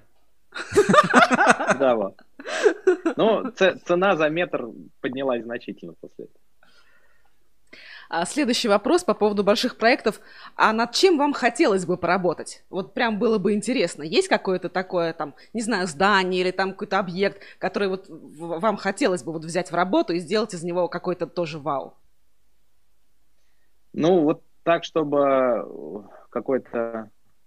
Не знаю, мы не страдаем гигантизмом. На самом деле, мне бы очень хотелось, чтобы это было, может быть, не самое большое, самое знаменитое здание, а много мелких, чтобы я мог ехать там по Москве или по России, по Питеру с удовольствием, рассматривать здания и там, не знаю, говорить своему сыну, что вот смотри, вот этот вот проект сделал папа, вот смотри, нравится тебе или нет, давай я тебе все расскажу, покажу, чтобы ты сам рано или поздно умел делать такие творения.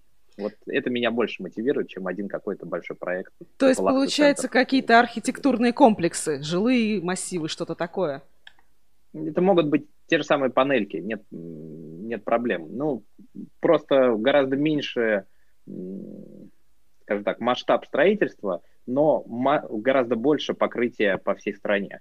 Потому что у нас большое количество людей живет в разных городах. И если мы делаем одну достопримечательность, то мы это можем показать только определенному числу лиц, которые приедут на нее вживую посмотреть. А если мы сможем сделать огромное количество проектов, красивых, недорогих проектов по всей стране, то мы порадуем огромное количество людей одновременно. И это абсолютно другой смысл твоей работе а, придает. Согласна, да, очень много унылых жилых каких-то массивов, особенно вот а, строительство там э, с 60-х, 70-х, вот там пятиэтажки вот эти все.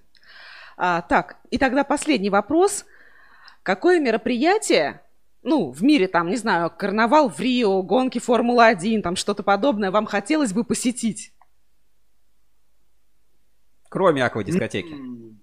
Кроме аквадискотеки, это сложный вопрос. А, Мне вообще сейчас очень вообще хочется хоть что-то посетить, потому что ну, последнее я был в сентябре на гонке Формулы-1 как раз, этим меня не удивить, но хотелось бы просто куда-то выбраться, если с, чего-то, может быть, венецианский э, карнавал. Э, действительно, карнавал в Рио отличная идея. То есть какие-то такие вещи, про которых сняты фильмы, про которых все знают, э, но ты только наслышан. Было бы классно съездить, посмотреть это своими глазами.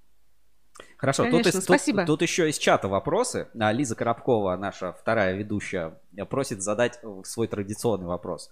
Артем, что бы вы сделали в первую очередь, если бы стали президентом? Я даже постарался ее скопировать, как бы она это задала.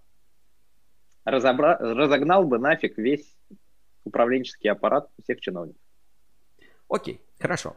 И э, тут еще вот есть несколько комментариев. Значит, э, Ольга Ковалева вас поддерживает за то, что в Москве все зажались и пишет спасибо за ответ. А, Хэштег ставят дворцы, нижнее подчеркивание, о которых нельзя говорить. А, Ниже еще о дворцах говорить можно, но о хозяевах нельзя. И про, видимо, про ваш массовый проект квартал панелек с изысканным освещением. Да, вот ваша мечта. Не только квартал, давайте целый город. А лучше страна панелек. Как Вот. е- э, страна, смотри, страна уже есть и панельки есть. Осталось сделать только свет. Спасибо большое, да, что был у нас в эфире. Можешь попрощаться, Спасибо что-то еще сказать, позвали. передать приветы и так далее. Вот сейчас нас смотрит по рестриму а, примерно 120 человек. Класс. Спасибо огромное, что выслушали меня, потому что не всем хватает терпения иногда. Спасибо большое, что позвали. Я был очень рад э, прийти в гости. Подписывайтесь на канал Азбуки Света. Всех будем рад, рады там видеть. И с удовольствием э, обращайтесь за консультацией, зовите, опять же, в гости на стримы. Я за любую движуху. И давайте развивать и рынок кабельной продукции, и рынок све- светотехники, э, в целом Россию развивать совместно.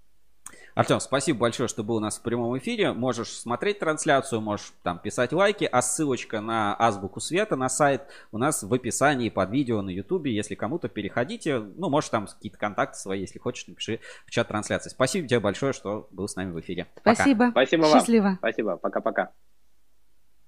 С нами на прямой связи был Артем Макаров, Азбука Света. Очень интересный получился такой разговор. А, много что узнали. И самое главное узнали, что, а, в Москве зажрались, а, свет это хорошо, а, проверять лишний раз не надо. Покупайте качественные кабели, и не будет, в принципе, проблем. Но если заказчик супер хочет экономить, пусть он сам мучается со своим выбором. Да, наверное, вот какие-то такие выводы. Аня, что тебе запомнилось, а что тебе больше всего понравилось? Даешь освещение унылым панелькам. Вот мне вот это больше понравилось. Знаешь, да, вот это было бы прям здорово. Так, напоминаю, да, ссылочка на, а, не на канал, на сайт Азбуки Света в описании. Ну, вы можете набрать на Ютубе освещение Дворца Путина и э, найти там этот ролик. Я, мы в прошлом эфире это показывали, я отправлял в чат трансляции, и в этот раз, наверное, ссылочку тоже добавлю чуть-чуть попозже. Время у нас сейчас 12.34, и после такого, а, скажем, очень интеллигентного, мягкого, а, а, освещенного, просвещенного разговора с Артемом Макаровым нас ждет сегодня второй гость, настоящий, прожженный, кабельный ИПшник, которому есть что сказать.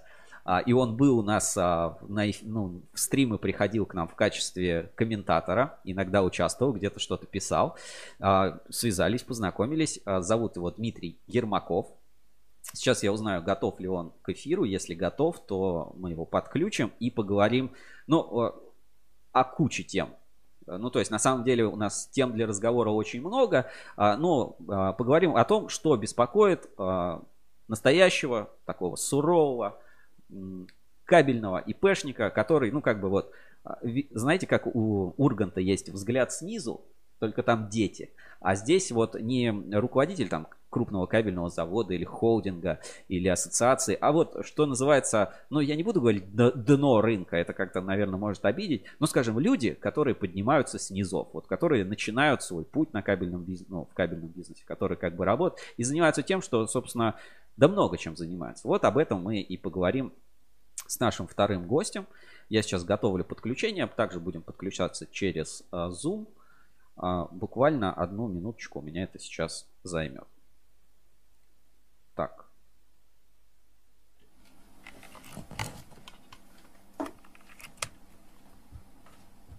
Подключаем гостей в прямой эфир. Задавайте свои вопросы в чате трансляции.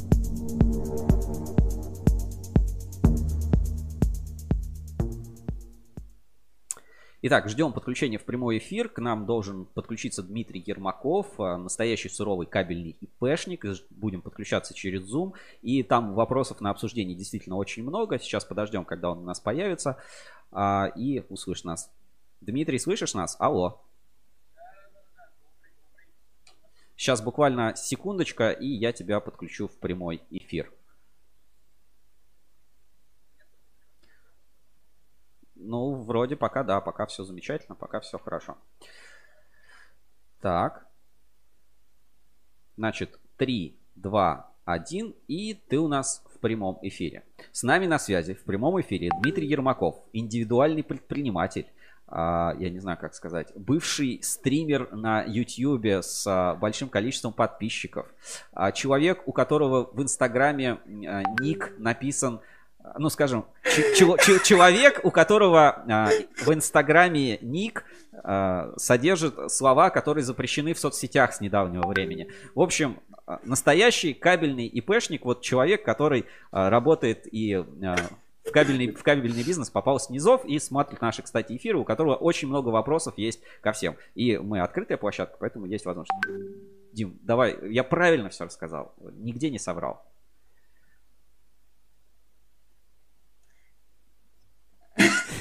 Паш, привет. Можно, я думаю, сразу на «ты». Вот, мне слышно, видно, все хорошо, просто вот у меня небольшие подлагивания есть с твоей стороны. Нормально, нормально, вот, все видно, понимать. слышно, да, ты в эфире, все хорошо. Все, огонь. А, всем привет. Собственно говоря, меня зовут Дима, да, индивидуальный предприниматель из Москвы, ИП Сальников Дмитрий Игоревич. Меня кто-то, я думаю, все-таки знает, кто-то нет. Вот, 24 э, года, собственно говоря, существую уже на рынке где-то, ну, 1,7, ну, почти 2 года. Вот, и, конечно, есть чем поделиться и чем, э, так сказать, порадовать, может быть, где и кого-то позлить, если можно так сказать. Вот, Павел, так, давай, давай поближе познакомимся. Расскажи э, про свой. Ну, ты мне вчера чуть-чуть рассказал, но все-таки давай с самого начала. Как, в принципе, ты попал в отрасль? Как это давно было? С какой компании ты начинал? Вот про эти моменты, если можно. Ну, собственно говоря, э, свой путь я начал чуть больше двух, двух лет назад. Компания Стенкабель, может быть, кто-то знает, B-Connect. Э, так совпало случайно, что мне надо было определяться с нишей, да, то есть я только закончил институт, вот, э, зарплата инженера меня крайне не устраивала, как молодого специалиста, да, и я решил ринуться в поиске а, работы как раз-таки в нише радиоэлектроники, да, и кабельно-проводниковой продукции, так как я по образованию радиоинженер, вот, закончил Московский авиационный институт. Вот, ну и так совпало, что я тогда жил рядом, пришел на собеседование, ну и давай работать, собственно говоря, как-то так.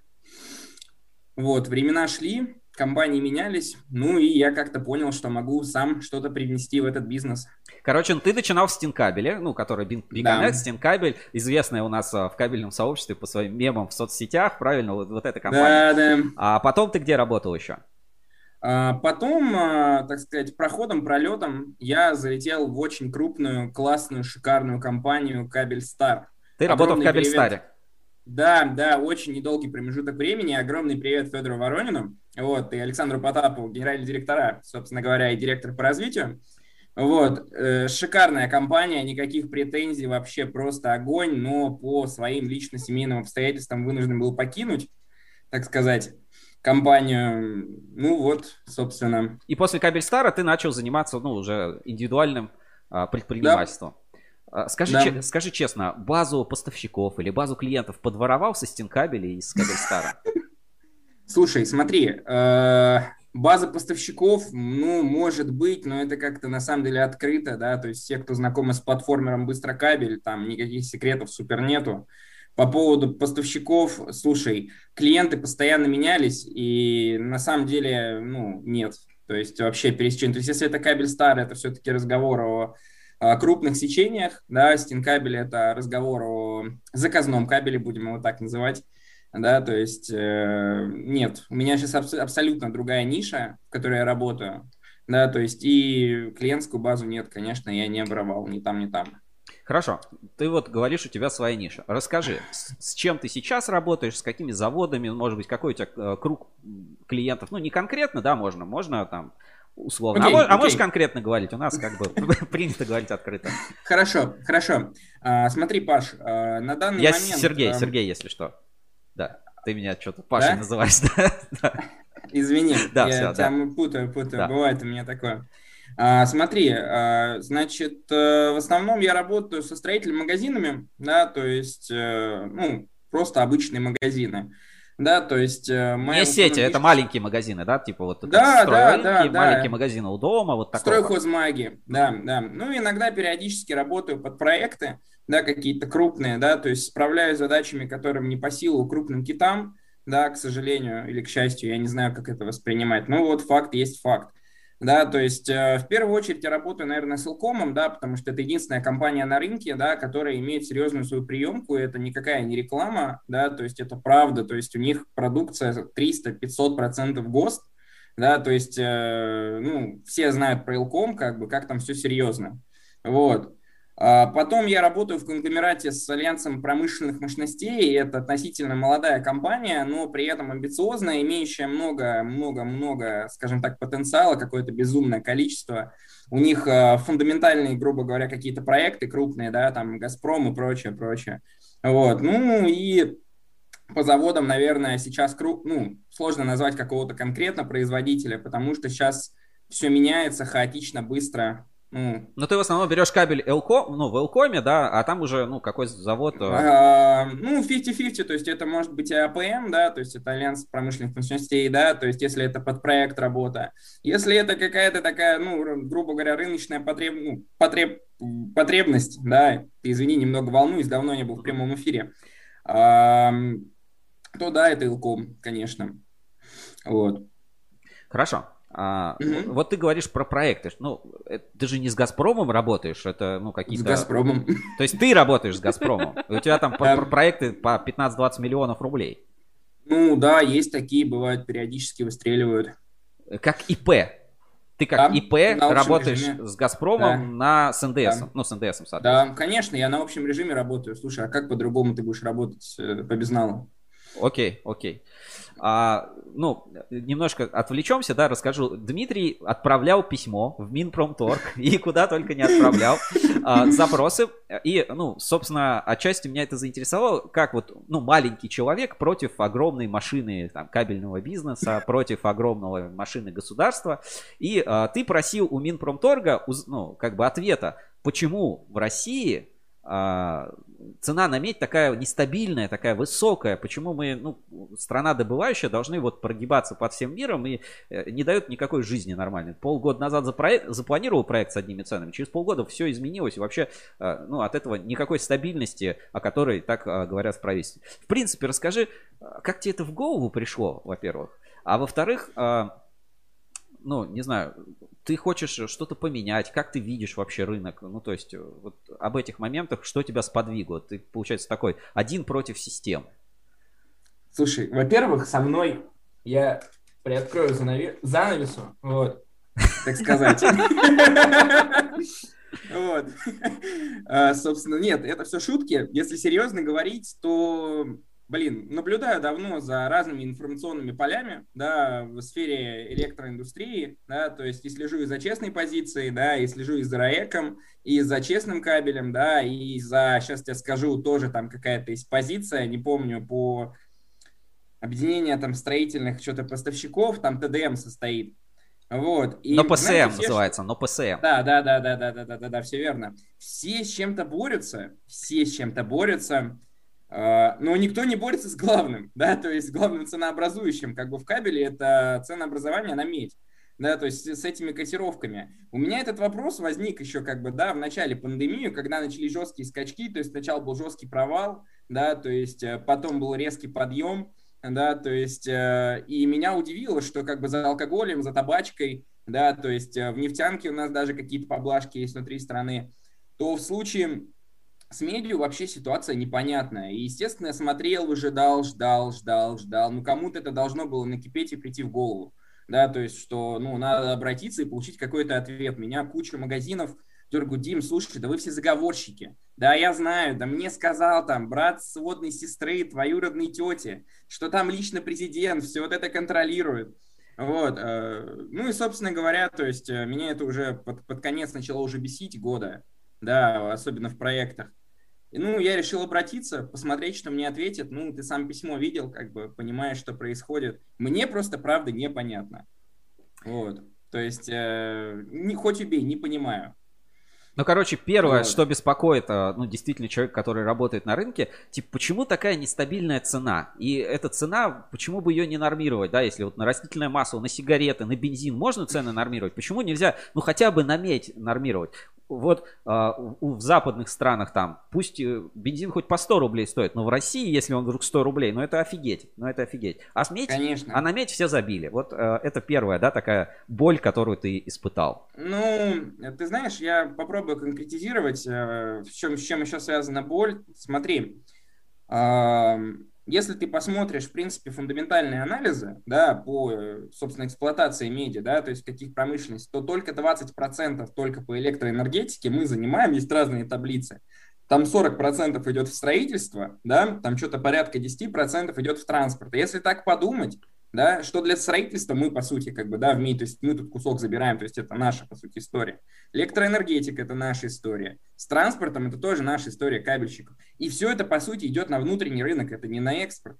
Вот. Я и почему как бы предложил историю, что давайте мы для внутреннего потребления, да, как-то нормализуем цену, вот, да, то есть, а для экспорта, кто хочет заниматься экспортом, установлены какие-то свои регламенты, да, там, может быть, международные, там, прочее, прочее.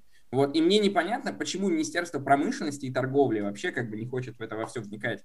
Вот, то есть они такие сказать, ну, есть ФАС, как бы там, да, и все, антимонополка. А что она делает, что она регламентирует, ничего не понятно. Вот, собственно, вот пытаюсь обратиться в крупные организации, чтобы они обратили в первую очередь на эти моменты. Вот, и, может быть, и контрафакта будет меньше тогда. Вот. Хорошо. А, с медиа разобрались. Будем, знаешь, mm-hmm. такой, я слоган можно. Один против УГМК. Вот как-то так. А, хорошо. Ну, я утопист, верю в это. Ну да, еще, еще молод, еще есть порох в пороховницах а, и заказы в заказниках. Смотри, одной из тем, которую ты вот накидывал, да, когда мы с тобой предварительно общались, э, вот есть такая поговорка на кабельном рынке, я буду очень аккуратно использовать всякие контрафакт стал более умным. А, вот есть прям такая поговорка, да, что вроде бы как бы, э, ну, контрафакта стало меньше, а кабеля с занижением, ну, меньше-то и не стало. И а, есть целые, ну, скажем, лайфхаки узаконенной, а, я не знаю, как сказать, заниженки или, или вот типа того. И вот а, ты прям на, на дне рынка, да, вот в строительных магазинах, в этом самом, что называется, в самом бытовом сегменте, в котором вот магазины у дома, маленькие магазинчики, ты с этим часто сталкиваешься. Вот расскажи да. а, про, а, ну вот, про контрафакт или узаконенный контрафакт, или вот всю ситуацию, как видишь ее ты. А, смотри, а, я расскажу коротко, да, то есть э, ситуация максимально простая, да. Цены растут, собственно говоря, никого это не радует, ну, это не секрет. Вот. И, естественно, долю рынка никто терять не хочет. Ну, то есть и не, там, не крупные заводы, это чисто моя точка зрения, то есть это не как вот есть, да, это я вот так считаю. А, значит, есть огромная доля рынка, да, то есть э, я сейчас говорю вот про некую сеченку минус 10%, да, то есть э, от номинала, да, то есть ее никто не хочет терять. Понимая, что государство не заинтересовано в борьбе, да, то есть э, с контрафактом, да, э, люди пытаются узаконить, чтобы как-то хоть подвинуть, да, то есть тех, кто там делает это, грубо говоря, в подвальных условиях.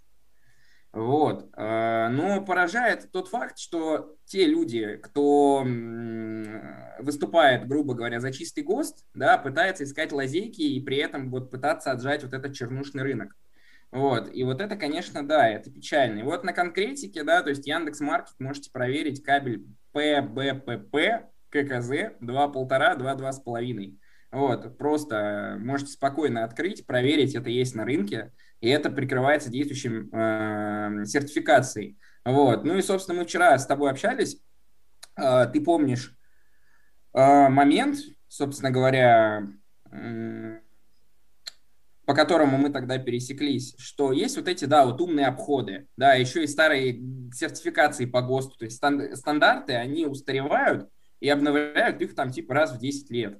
Вот, я думаю, ты эту историю помнишь. Да, да, конечно. Вот, и, блин, типа, первый вопрос, какого черта до сих пор есть вот эти старые ГОСТы, да, которые уже, по сути, не актуальны, это раз, да, и два, как бы, почему люди уподабливаются к этому. То есть, ну, вот те, кто являются, грубо говоря, борцами вот, то есть вот у меня вот как-то так. Смотри, э, у меня тогда к тебе вот ну, вопрос, да, ты говоришь, почему люди уподабливаются mm-hmm. вот, подобному. Ты сам говоришь, есть рынок, его никто не хочет терять. Там, там есть клиент на этот продукт, есть клиент на заниженный продукт, которому надо этот продукт купить. Просто он может остаться нелегальным, а можно его попробовать легализовать, например, сменой маркировки или хитрой какой-то там маркировкой, или вот прикрыть с каким-то старым там ГОСТом или чем-то чем подобным. Ну, то есть тут ты сам на себя на вопрос ответил. Есть спрос, но закон законно его удовлетворить нельзя, надо искать всегда обход. И ты же сам в прошлом эфире писал, ребята, я Newman GLS там вообще во, Да. все, во все проекты пихаю, потому что это реальный как бы шанс заработать.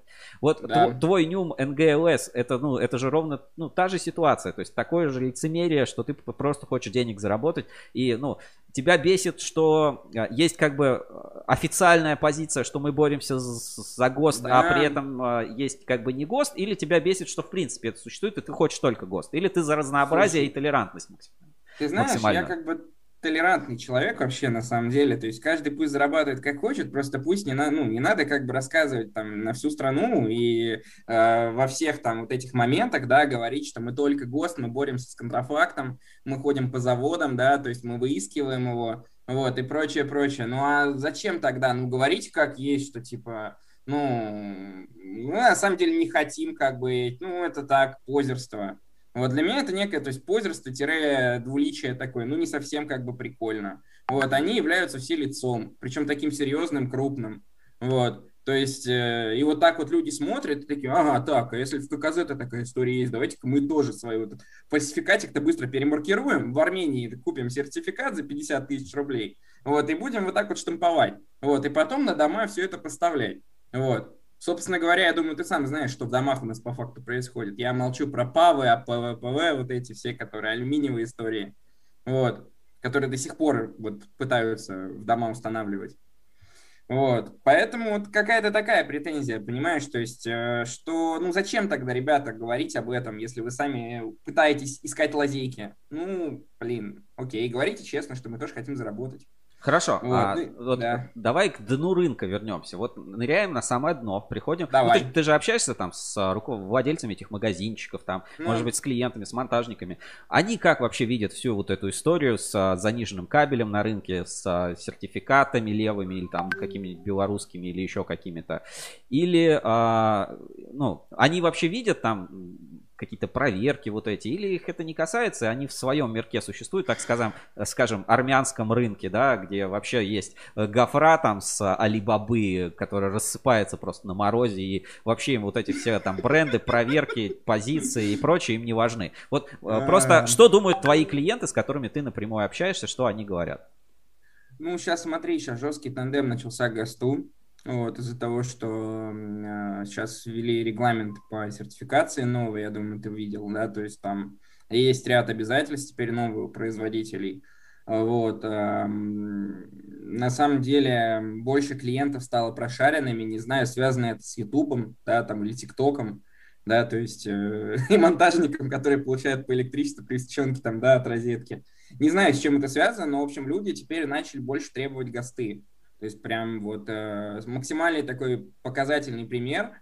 Я был на этой неделе на юге Москвы, объехал, может быть, 6-7 рынков. Везде лежит ККЗ, прям в огромных количествах. Вот, и все очень так хорошо к нему относятся, да, то есть и ты ухи никакой я уже, ну, не вижу у них. Это я вот говорю конкретно вот пример. Ну, то есть, а, смотри, я просто... Мгм. А что повлияло на клиентов? Ну, то есть, там, 10 лет назад там же вообще пунпы везде во, всю, во все щели были. Что на них повлияло? Что повлияло на их самосознание? Клиенты к ним приходят, покупают. Или они, ну, действительно, вот эта борьба с контрафактом, она приводит вот к э, вещам, которым ты говоришь, что, да, остается процент лицензионного, условно, заниженного провода, да, со, сме- со смененной маркировкой. Но в целом, как бы, ситуация больше исправляется и больше ГОСТа становится. Вот что влияет, по твоим ощущениям? Ты знаешь, тут нету какого-то одного влияющего фактора. Тут, наверное, все воедине сходится. То есть это, наверное, и когда у тебя сгорают электроприборы, да, при хреновом кабеле, да, то есть там, грубо говоря, хреново купленная розетка, понимаешь, там еще при нем э, подключена усеченка, да, еще и китайский щит, понимаешь, и у людей это накапливалось, наслаивалось, наслаивалось, и люди уже как-то отказываются, потому что у меня было куча примеров, да, то есть, когда там, на дачу мы там купили где-то на рынке кабель, какую-то купили непонятную вообще к нему составляющую в плане электрики, да, то есть и в итоге какой-то там трэш происходил. Мало того, что пробки выбивало, да, стабильно, а, так еще и вдобавок, э, говорю, электроприборы, ну, в, в негодность уходили. Поэтому тут, видишь, наверное, житейский опыт копится, да, люди еще, наверное, в интернете стали больше сидеть, да, смотреть и Рускейбл, да, там и других блогеров, то есть, на самом деле, Вот. Ну и, наверное, осведомленность в целом, то есть то, что люди уже понимают, слушай, сертификаты на рынках уже все показывают вот так вот. Вот у нас сертификат на продукцию, прочее, прочее. То есть я прям на полном серьезе, и директора рынков это требуют, чтобы ты понимал. То есть если у тебя кабель без сертификата, там все плохо. Вот. Хорошо. А, вот у меня еще с трех или там четырех эфиров назад вопрос от ККЗ к тебе остался. Я не знаю, ты в комментариях так и не ответил. Вот и сейчас несколько раз вспоминал про ККЗ. Какая-то история с некачественным пустикатом. А, при этом, ну, мы ездили на ККЗ, там все нормально, там ВХЗшный пустикат, хемкор, башпласт, ну, то есть, в принципе, проблем нет.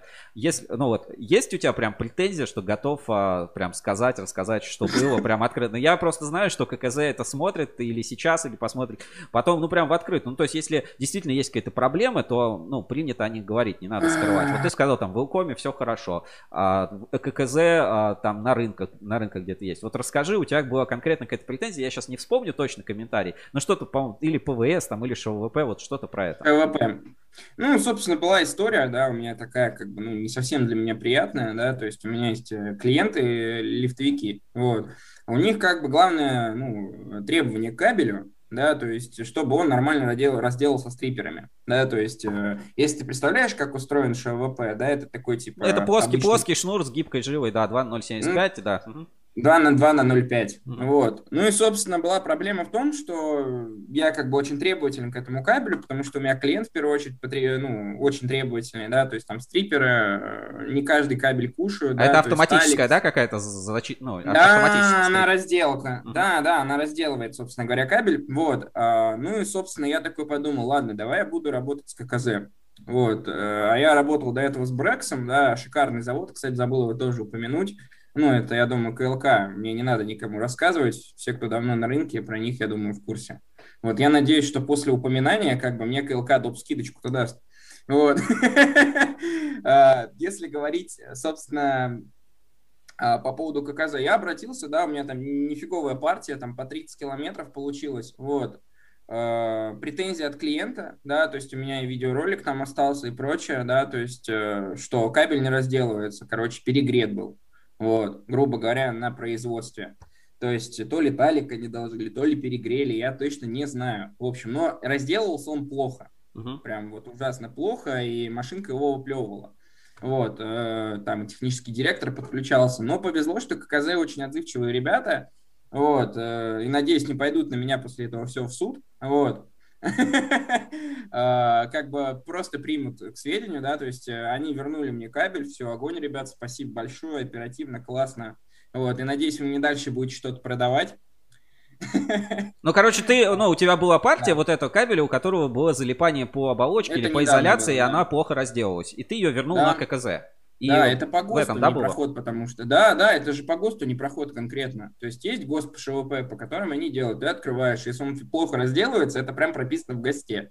Вот, несоответствие собственно, было четкое. Ну вот, как-то так. Ну, то есть, это... здесь речь идет не да. о том, что это какой-то заниженный или какой-то неправильный, а, нет, нет. а в том, что, ну, конкретно в этом случае он, ну, ну он плохо По разделывался, да, и, соответственно, вот по этому стандарту а вот, кстати, по этому стандарту, насколько я знаю, вообще никто никогда там не испытывает вообще образцы, и как-то все в основном ВВГшку любят проверять, а да, с да, да. не, часто, не часто работают. Конечно, зачем заморачиваться, слушай. То есть то, что там есть в госте требования, вот это, его мало кто проверяет, ну, единицы, потому что это узкая тема, это лифтовики. Ну да, вот. но на удлинители сойдет и так, или какие-то там гирлянды. Конечно, конечно. Окей. А, смотри, ты упомянул тему про сертификаты. Она вот тоже, mm-hmm. ну, у кабельщиков, вот скажем, в большом бизнесе, да, там она актуальна, то там реестры сертификатов, то отзывают, то не отзывают, то какие-то а, там новые правила по сертификационным, по лабораториям испытаний. Вот как а, в самом низу рынка видят эту ситуацию с сертификатами? Принимают ли армянские, казахские, не знаю, бурятские сертификаты? Или есть вот, ну, как, какие-то уже у людей тоже понимание, что есть нормальные, понятно, что в нормальной лаборатории, и какие-то вот вроде левые, фотошопленные, но все равно никто ничего не проверяет. Вот об этой ситуации, о легализации, о сертификации, если можно, расскажи. Смотри, во-первых, хотелось бы коротко сказать. Моя главная претензия, да, я думаю, следующее письмо пойдет, но я когда-нибудь добьюсь этой всей истории, что страны таможенного союза лишить права сертифицировать, да, то есть российский продукт. Вот, потому что, грубо говоря, проверяющих органов по факту никаких нету. То есть это, грубо говоря, просто аккредитованная организация, да, то есть а в странах СНГ не секрет, там у них еще лучше с коррупцией, да, еще ситуация ну, все это все прекрасно знают. И я хочу просто лишить этот статус, потому что у нас никакого закона запрещающего нету. Да, то есть то, что он сделан в Армении, у них есть свой реестр, они его проверяют, опять же. То есть, опять же, и под нашим номером ГОСТа 3196 спокойно сдают, и он стоит на порядок дешевле. Вот. И причем сделать его может любой, просто там, типа, под любым ООО, то есть ты звонишь, пишешь, алло, добрый день, мне нужен сертификат. Тебе там называют цену на порядок ниже, чем в России. Тебе даже кусок кабеля тащить не надо. Тебе просто его там деньги оплачиваешь, и тебе его доставляют, он актуальный. На, на ереванском сайте его можно проверить. Вот, и он будет биться. Ну вот, к сожалению, такое есть. Как бы это надо, чтобы государство боролось, а не кто-то. То есть государство приняло такую поправку. Тут все, к сожалению. Тут пару комментариев в чате. Во-первых, рекоменду... mm-hmm. ну, предлагают сделать маркировку для кабеля ВВП это вот самый, вот если кто-то будет делать заниженный кабель, то его предлагает Владимир Улитин назвать ВВП. И такая марка кабель на самом деле есть. Это, по-моему, какой-то кабель для погружных насосов, ВВП называется. Но было бы прикольно, знаешь, там ВВП 3 на полтора, чуть-чуть заниж... Чуть-чуть неправда, но берите. Зато... ВПП. ВПП, да, зато дешевый. А, и углич кабель тут а, тебе рекомендуют. Углич кабель, отличная разделка, все электрики хвалят. Наличие в РЭС, в компании РЭС но не ШВП, а ВВГ НГЛС. Глянь в рифму. Наличие в РЭС, но не ШВП, а ВВГ НГЛС, пишет Сергей Гулков, компания РЭС. А, дальше еще пишут, что прогиб засчитан под маркетинг под скрытую рекламу Элкома. О, да я так и ожидал на самом деле, что мне предъявят, ребят, правда, искренне. Вот если хотите проверить мои слова, вы можете проверить. Мне Элком не платил. Я думал позвонить, договориться, честно, затупил. Это моя конкретная проблема, говорю как есть. Просто правда, найдите у кого-то из какой-то компании, ЭТМ, Русский Свет, вот подобные органы проверки, свои независимые лабораторки. Хорошо, вот. все, это оставим. А, вот э, тема сертификатов ереванских. Вот скажи честно, ты что-нибудь заказываешь там, не знаю, на иностранных сайтах? Там, не знаю, на Алиэкспресс каком-нибудь, там, на Джуме, что там есть, какой-нибудь Амазон, Озон, там, кроссовки из Америки. Вот что ты покупаешь вообще на иностранных сайтах? Не, я езжу в Европу для того, чтобы покупать что-то там. Я как- как-то... Хорошо, а машина у тебя отечественная? А, нет. А отечественной сборки? А, нет, белорусской. Вот, понимаешь, а, а ты говоришь, что сертификаты нельзя в Армении давать. Это же хорошо, что сертификат стал дешевле. Он же вроде как о качестве кабеля самого ничего не говорит. Тебя что смущает? Что этот кабель не проверяли, на который выдали сертификат? Или что Слушай, он дешевый? Ты... Ну, то есть... Нет, а, Понимаешь, Или что Армению... к нему от, относится вот на рынке плохо, то есть ты сложно продавать с армянскими сертификатами.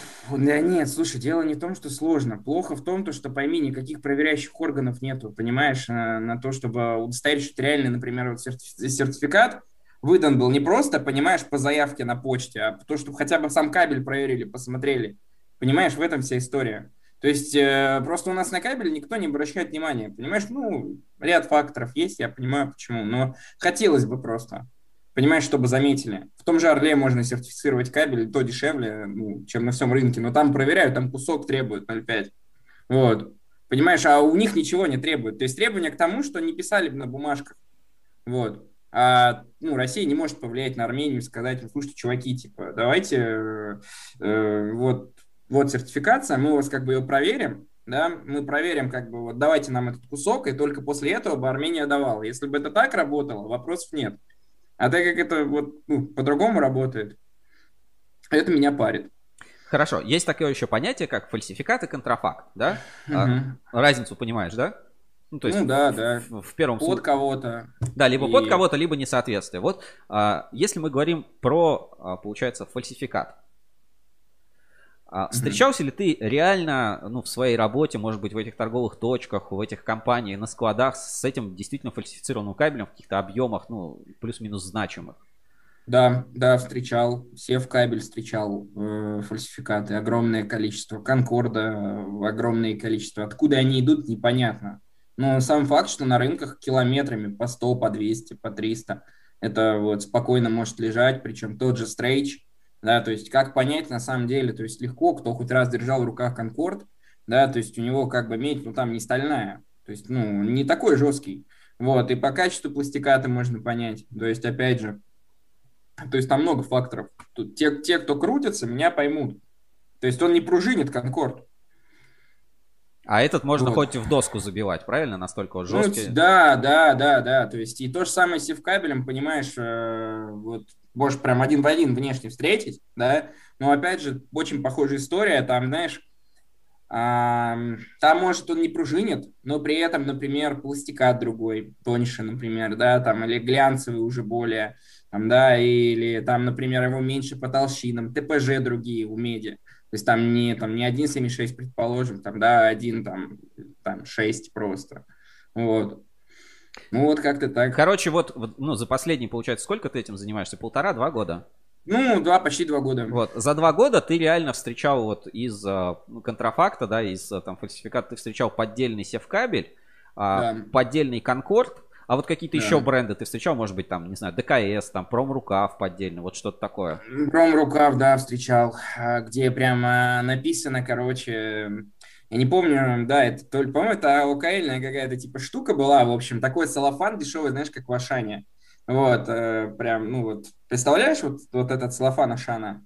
Вот, и, собственно, промрукав, ну, у них маркировка-то все, кто работает, опять же, видел, то есть у них там написано промрукав, вот Мгм. этот их значок фирмы, а там просто, типа, как это сказать себе, просто какой-то убогий шрифт, который вообще можно пальцем стереть, да, то есть он даже не выбит.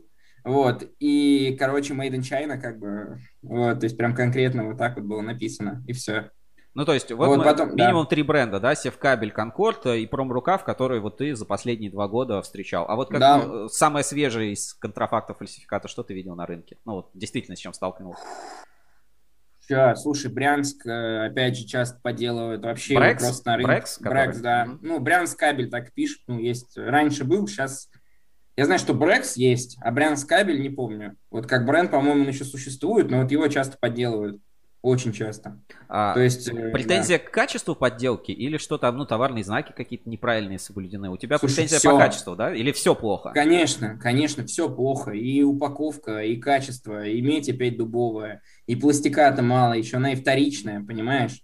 То есть э, в этом вся история вторичная. Я думаю, ты сам видел, как вот эти кморы выглядят. Вот.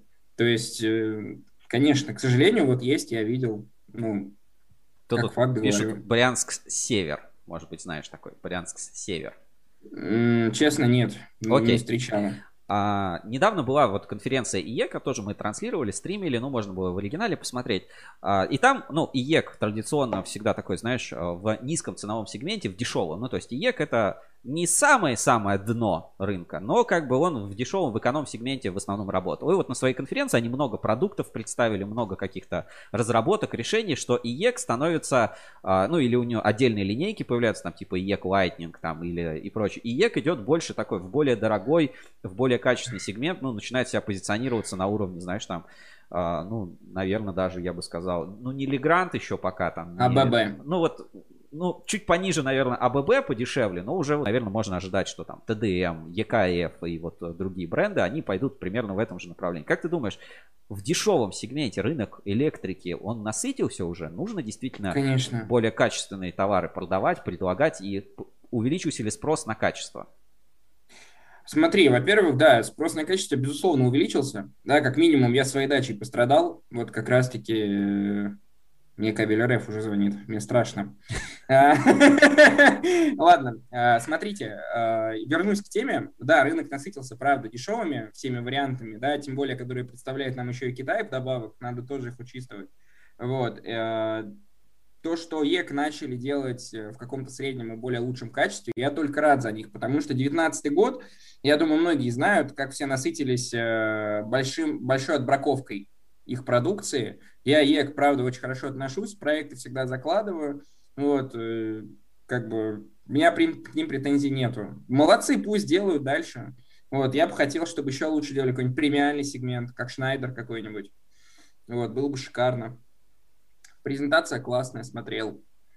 Вот, а, Вот. к Да. тебе- ты точно тот человек, который нам признал, ну мы не будем, да, говорить, скажем, ты за Newman GLS, э, который позволяет тебе заработать. Вот скажи, тебе приходится вот сейчас работать, может без конкретных брендов, с заниженкой с какой-то, ну вот с не очень какими-то а, честными там поставщиками, там, не ГОСТовским кабелем. Вот действительно тебе приходится, ну, это, э, скажем, давай назовем это, чтобы не обзывать, да, там, а, преступниками кого-то, скажем, с заказными позициями. Тебе приходится в твоей работе сейчас работать, чтобы просто выжить, чтобы работать, чтобы существовать на рынке, чтобы зарабатывать, работать с заказным качеством, с заказным кабелем, спецконструкциями и типа того. Сейчас вообще это не нужно, на самом деле. Вот. И нет такой необходимости. Многие считают, что надо переходить. На самом деле все проще. Надо просто иметь хороший мониторинг по складским остаткам. Вот, потому что сейчас же медь прыгала, у всех разные были закупки, да, и вот банально сейчас я подмониторил, да, и я ГОСТ перецепил у Леруа Мерлена, вот, в B2B как бы разделе, вот, потому что он вышел дешевле, чем на каком-нибудь заводе в крупном объеме. Ну, вот бывает такое, к сожалению, сам видишь, что с меди происходит. Вот просто надо хорошо мониторить, и все пока. То есть не надо пренебрегать каким-то там типа качеством, еще чем-то. Вот. Застройщики сейчас стоят, думают, что медь обвалится. Я не знаю, честно. Я смотрю, работаю. Вот. А вот что касаемо алюминия вот этой восьмой серии, знаешь, да, что сплав есть новый алюминия, из него легализовали проводку алюминиевую в домах. Вот как, какое отношение на рынке, какое отношение у тебя к, э, алюми... к возвращению алюминия как дешевой безопасной альтернативе? Ну, слушай, во-первых, как бы от алюминия наоборот только ушли все и опять хотят его вернуть. Вот. Какое отношение у меня может быть, конечно, плохое, потому что у нас э, тех, ну, технологии электрики становятся все больше и больше. Следовательно, э, пропускная мощность должна увеличиваться, да, то есть, грубо говоря. То есть, если сейчас на бытовухе это, грубо говоря, там 25 ампер, это 5,5 киловатт, да, то, блин, какой алюминий, это какое сечение должно быть, э, там, несколько раз выше, ну, не, не согласен, не нужен алюминий, вот, э, с примесями золота медь я бы еще понял, вот, э, как в Германии это делают, э, то есть алюминий, не, плохо отношусь к нему в бытовом предназначении. А тут пару вопросов из чата задают. Значит, а, Владимир Улитин задает. Дмитрий, вы хоть раз на завод один съездите, и тогда увидите, что на вторичке ПВХ невозможно работать. Оборудование только загубить. Что скажете? Ну, во-первых, все зависит от оборудования. Вот. вот. Даже Путин, Путин, Путин вышел из чата, понимаете? Блин, ну вот, вот на данный вопрос, собственно говоря, ответили, что, э, во-первых, я был не на одном заводе, вот, э, и был на Цветлите, да, то есть доводилось быть на экскурсии, и был, собственно, на производстве Можайска, да, это, ну, я думаю, знаете, да, то есть mm-hmm. такой андерграундный завод, э, вот, достаточно, короче, много и в Нижнем Новгороде был. Э, слушайте, работать можно на любом пластикате, вопрос, опять же, отходов. Да, то есть, э, может быть, да, когда ты уже оператор на линии, да, я там согласен, много сложностей, опять же, есть. Вот, но, опять же, не без этого. Ну, давай так, То скажем, есть, что да. это не обязательно вторичка, что это просто, ну, некий пустякат низкого качества, да, вот об этом. Да, да, да, да, да. Ну, можно работать, просто вопрос отходов, вот и все. А, здесь вот еще один комментарий дает. Тема та же самая и по светодиодам, кто должен проверять и гарантировать качество? Если бы э, мы слово фальсификат заменили словом брак, а контрафакт подделкой, то мир бы стал надежнее и безопаснее. Вот э, как думаешь, кабельщики могут сами самоорганизоваться и без всяких там э, ассоциаций, государства решить свои проблемы? Конечно, нет. Без государства нет. Будет анархия. Она, собственно, сейчас и есть.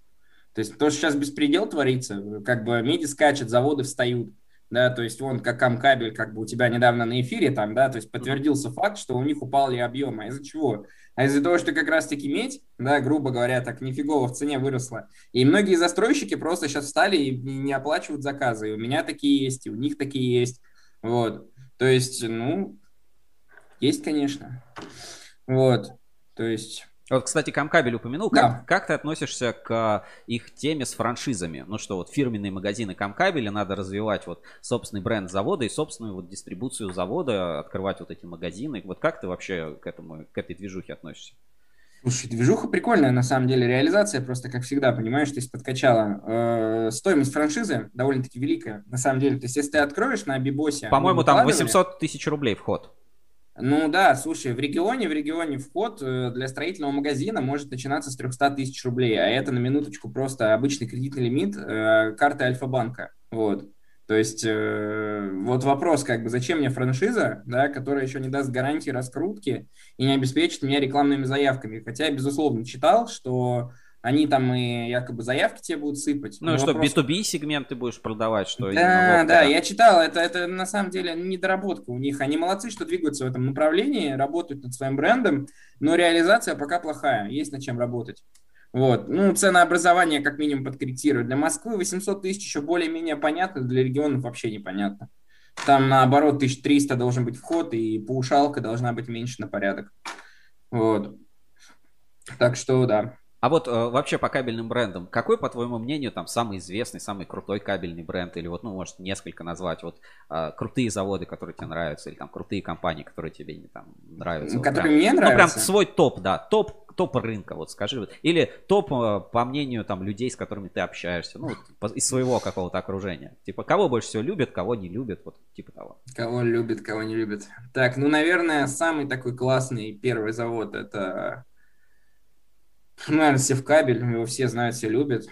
Вот. А, второй, наверное, завод, это пусть будет какой-нибудь Псков кабель. Угу. Да, то есть тоже неплохой, мне нравится. Эко кабель, вот, кстати, очень приветливые, очень отличные ребята себя никак не афишируют, не пиарят, тихо работают. Ну, у них там а, проблемы были с переделом, они же до этого назывались Sixquire Engineering Group, потом они стали Экокабель, там что-то собственниками, ну, в общем, там, да, какая-то мутная с ними ситуация. Мне нравится с Экокабелем политика, что у них сейчас торговый дом появился, mm-hmm. да, то есть они по ценообразованию работают, сейчас тоже неплохие цены дают. Вот, ну, вот как-то так. Углич кабель топ? Углич. А, неплохой завод. А Призмен, вот как к Призмену относится? Вообще знают Призмен вот, вообще, вообще вот э, в таком вот в бытовом смысле, что есть такой завод, не. Призмен, Рыбинск, электрокабель? Не, не знаю, да? Э, на Рыбинск, КГХ знают все, как бы, да, то есть это, даже если ты придешь в автомагазин, слушай, тут кабель РФ прям рвется, слушай, мне прям страшно. Там, наверное, юрист пытается до меня дозвониться. Смотри, значит, Рыбинск, да, реально знают люди, э, да, то есть то, что ты назвал, как бы вообще по нулям. Угу. Окей, а, давай, что надо рынку, вот что надо сделать на рынке, что изменить на кабельном рынке, вот а, как решить вот все вопросы, ну вот представь, что у тебя есть абсолютная власть, ты вдруг стал, не знаю, там, президентом, главным там где-то, а как бы ты навел порядок на рынке или что бы ты сделал? Да, господи, на самом деле все просто. Тут, э, во-первых, надо пересмотреть все сертификации, да, то есть требования к ним, и контролирующие органы представить, да, непосредственные, ну и карающие наказания сделать, не просто лишение сертификата, да, а наклад, ну, накладывать штраф какой-нибудь, чтобы все ужаснулись, там, типа, нашли у тебя фальсификат, и, допустим, 50% от оборотки штраф квартальный заплати. Вот это было бы классно. У нас в России только как бы кардиналка решает, вот серьезная.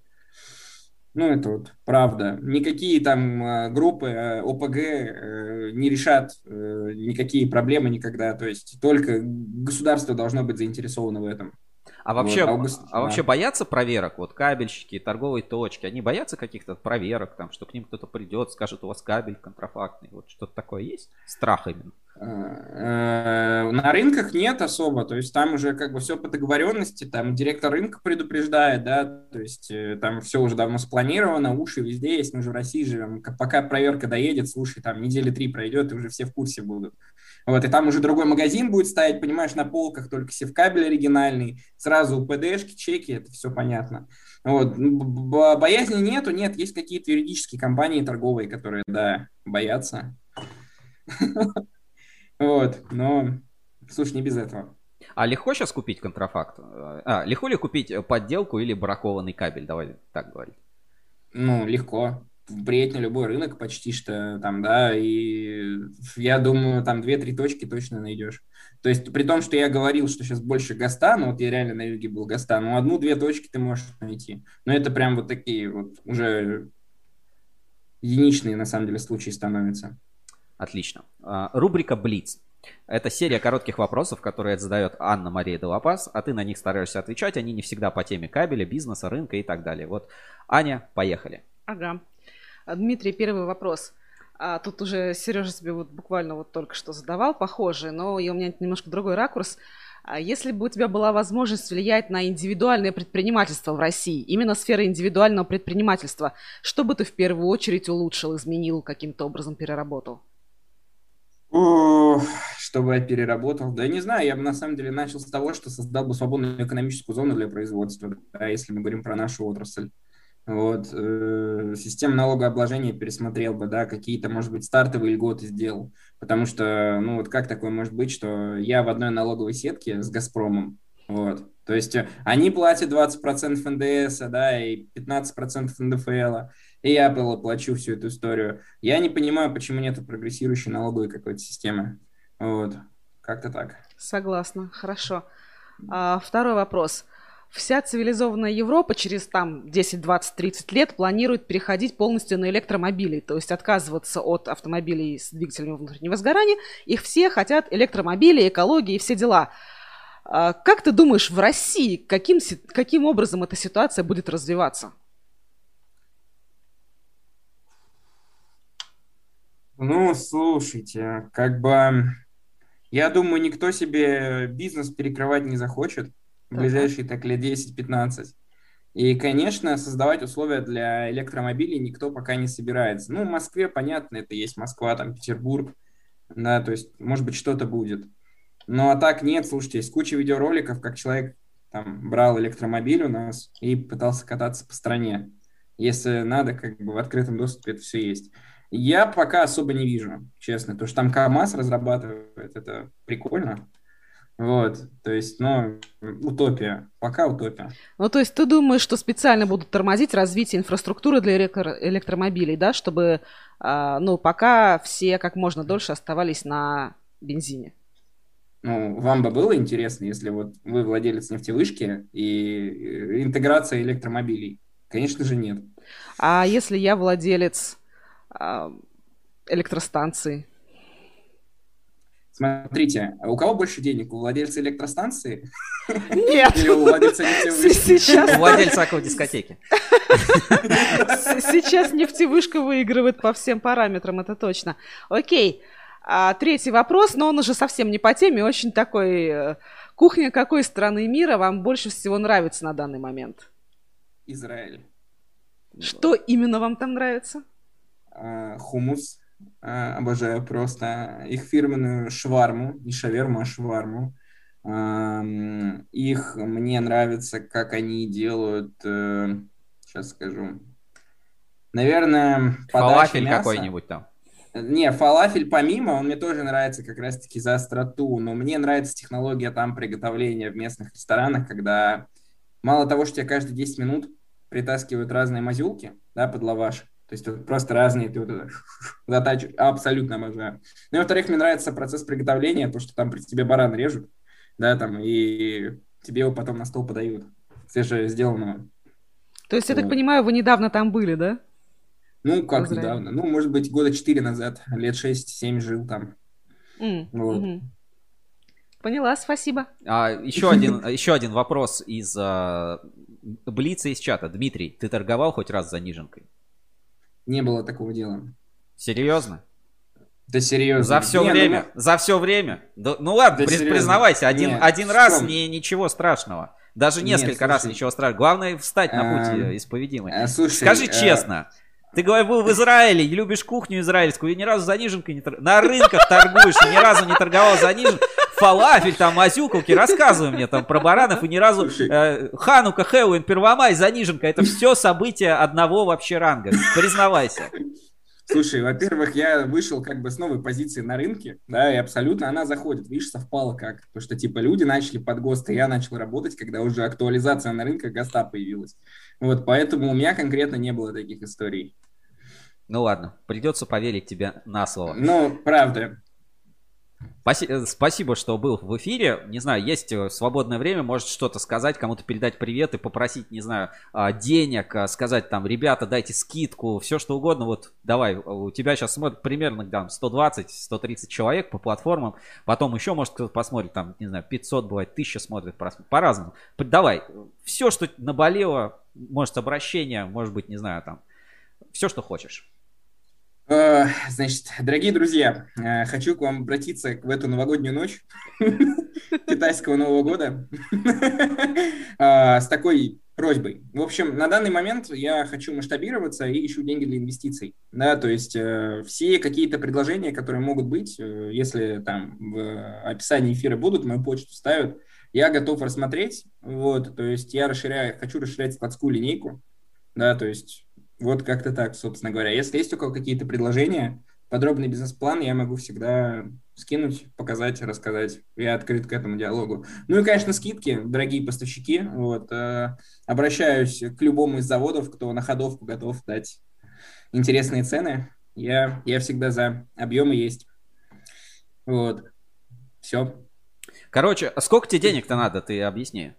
А, ну, смотрите, мне сейчас на данный момент надо, ну, где-то вот 5 до 10 миллионов. Почему такой, как бы, разбег, да, то есть, э, потому что медь растет. То есть, э, боюсь, что только за эту неделю там выросла медь на 5-7%, вот, а за полтора месяца что-то процентов на 25. А количество продукции, которое мне нужно, оно осталось прежним. Вот. Короче, вот как-то я так. понял, да. Если хотите э, познакомиться с, с бизнес-планом, проинвестировать, есть, есть деньги, э, пишите Дмитрию Ермакову. Ты сейчас вот закончится, закончим, говорит, напиши в чат свою почту. Вот тут, okay. уже, тут уже пишет Сергей Гулков, rusnsis.ru свою почту отставляет, можешь с ним связаться, попробовать обсудить, поговорить. Прикольная тема. Действительно, если кому-то интересно, у кого-то есть там, не знаю, кабель, деньги, желание развиваться, работать с молодыми амбициозными предпринимателями, развивать качество на рынках в самом низком Э, в самом вот на, начинать снизу, да, исправлять ситуацию, то, пожалуйста, вот Дмитрий Маков, напиши, пожалуйста, свои там контакты в там, Оставлю в сейчас на эфире, без проблем. Ну все, спасибо, что был, спасибо, что рассказал, не постеснялся говорить название, не постеснялся говорить все как есть, все, что думаешь. Э, это, ну, действительно важно, чтобы мы, ну, на Рускабеле как бы было не только мнение там где-то сверху больших крупных заводов, предприятий, директоров, но и обычным ребятам. А, всем всегда рады пообщаться, поговорить. Надеюсь, тебе тоже понравилось, будет полезно друзьям. Да. Все, спасибо большое, ребята. Всем хорошего дня. Спасибо. Кабеля без сучонки, как бы, да, там. Если что, пишите на почту. Спасибо, Дим. Хорошего дня. Да, пока тебе. Всем пока. пока.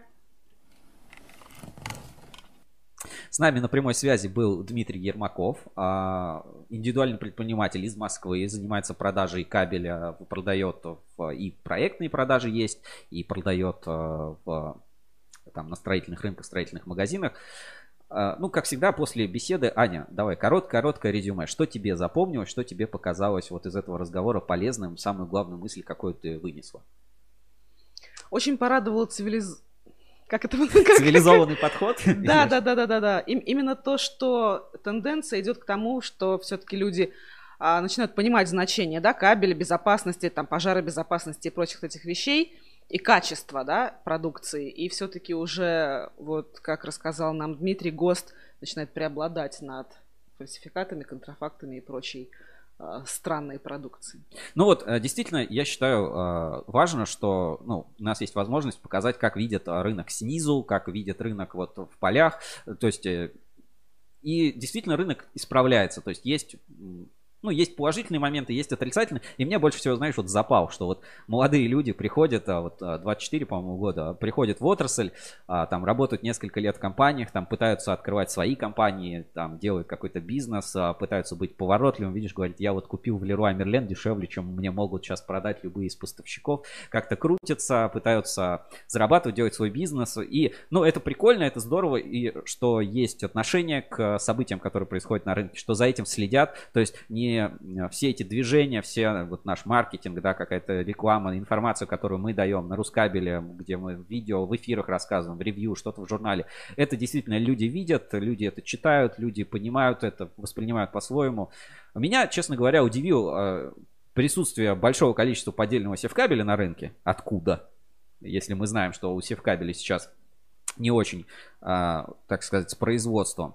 И наличие э, подделок на Конкорд. Опять-таки странно, труд, трудно сказать, вот как-то так. Ну, а хорошо, вот также там про Elcom Электро, про входной контроль. Меня я, к сожалению, не знаю, как, ну, я знаю только как зритель, да, как это все выглядит, там никогда не был. Возможно, если э, позовет Элком, то обязательно съездим, посмотрим, расскажем. И э, вот, ну, с ККЗ, да, что вот был, была проблема, производитель честный, все вернули, показали, поменяли, и, ну, замечательно, потому что вот есть э, такой положительный отзыв, ну, то есть и мне запомнился вот комментарий, что давайте называть контрафакт и фальсификат браком и подделкой. И тогда, типа, все будет понятно, и кабельщики сами организуются. В общем, я считаю, что гости у нас сегодня были замечательные. Эфир э, очень интересный и полезный, потому что показывает нас немножечко со стороны, а не только вот э, как мы с, существуем в своем каком-то вакууме. Это очень важно. Если есть что добавить, что написать, пишите в комментариях. И я думаю, Дмитрий тоже в чат трансляции свою почту оставит. Если нет, то я потом э, контакты, когда закончится эфир, прикреплю в комментариях к этому выпуску. А, но это еще не все. Наш эфир продолжается, и мы переходим к... Возвращаемся к нашим новостям, и дальше впереди нас ждут еще наши рубрики, которые у нас а, будут на ну, который у нас традиционно в нашем шоу есть. Мы э, воспользуемся интернет-радаром, и инспекцией по соцсетям. Но э, сначала э, многие задают вопрос, слушайте, а где Лиза? И вообще, ну, типа, почему, почему Аня второй эфир подряд идет? А я скажу так, Лиза э, занимается своими делами и вот прислала нам маленький, коротенький видеорепортаж о том, э, где она была и что в ближайшее время мы расскажем на ruscable.ru. Так, и вот Алексей Каукианин пишет, предлагаю Рускабелю совместно съездить на Элком с проектом «Открытый склад». Я только за, замечательно, и ехать далеко не надо, удобно в этом. Только смысле. надо сначала Элкома спросить. Да, да, ну если согласятся, почему нет, было бы, было бы здорово, было бы круто. А, значит, а, на прошлой неделе была такая новость, что изолятор АКС запустил свою уникальную испытательную установку, точнее две испытательные установки для а, испытания кабельных систем, на, ну, муфт кабельных, на напряжение от, 100, от 110 до 550 киловольт. И тем самым завершился большой проект по, а, так сказать, организации возможности полностью российской кабельной системы сверхвысоковольтной. И а, у нас не так много компаний и предприятий, которые способны в этом сегменте Э, произвести кабель.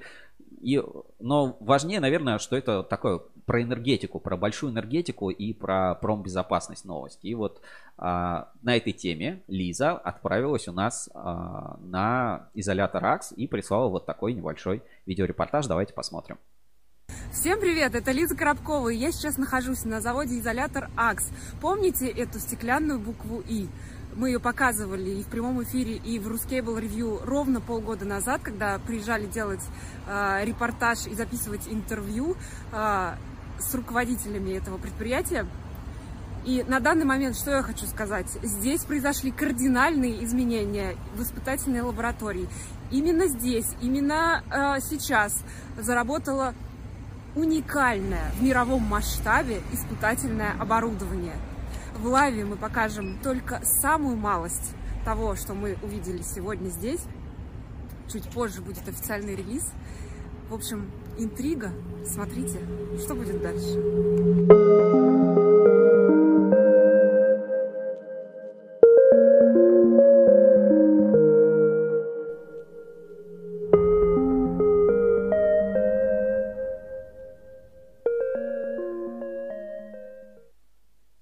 Вот такой коротенький репортаж от Лизы с места событий. Скоро на ruscable.ru будут все подробности по поводу э, изолятора АКС, того, что, ну, важности вообще этого события. И, наверное, подробнее будет вся информация об этих испытательных установках, об, об испытательной лаборатории. В чате трансляции пишем, ждем согласия Элкома, а мы движемся дальше по эфиру.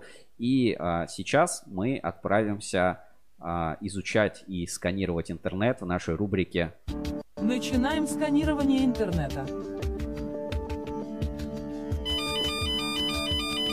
Внимание, обнаружены аномалии. Интернет-сканер Ruscable требует вмешательства человека.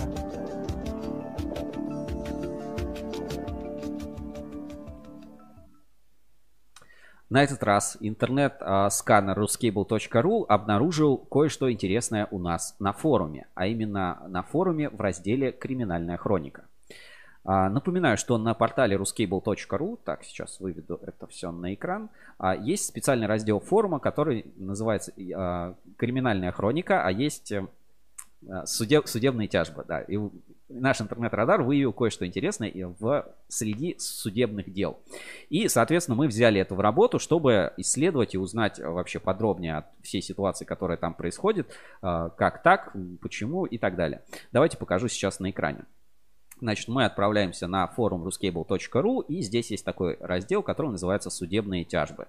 И вот среди судебных тяжб, э, которые были, ну, много достаточно судов по разным причинам. В основном там где-то требуют э, там, компенсации, где-то там возврат продукции, кто-то требует э, там со сторонними контрагентами. В целом ничего необычного. Я считаю, что любая нормальная плюс-минус компания а, должна и может, соответственно, судиться с другими компаниями. Ну, то есть суд это, если это нормальный честный суд, то это а, ну, это нормально. Ну, то есть нет ничего плохого, в принципе, в суде. Почему-то у нас а, принято считать, что суд это всегда что-то такое страшное, да, там, в суд подали, я на тебя в суд подал. Но в целом это цивилизованный способ решать какие-то а, претензии, какие-то проблемы. И среди судебных дел есть вот такое. Я ссылочку на него сейчас отправлю в чат трансляции.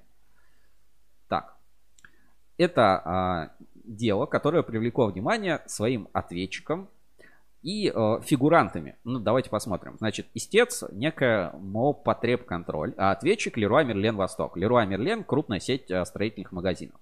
Есть э, номер дела и суть иска. Э, получается, контроль просит признать действия ООО «Леруа Мерлен Восток» противоправными в отношении неопределенного круга потребителей, выразившиеся в реализации низковольтной продукции, не отвечающей требованиям безопасности ТРТС, нарушающей требования статьи 4 Закона РФ о защите прав потребителей и создающей угрозу причинения вреда и жизни и здоровью населения, а именно кабель ВВГ ПНГ АЛС 3 на 1,5 произведенного завода ООО «Ореол», который не соответствует требованиям пункт 5.4 ГОСТ 31 560 5-2012 и обязать Леруа Мерлен Восток прекратить противоправные действия, а именно допущение в продажу и реализацию низковольтной продукции кабель марки УВГ ПНГ произведенного завода Ореол, который не соответствует требованиям ГОСТа а, и технического регламента.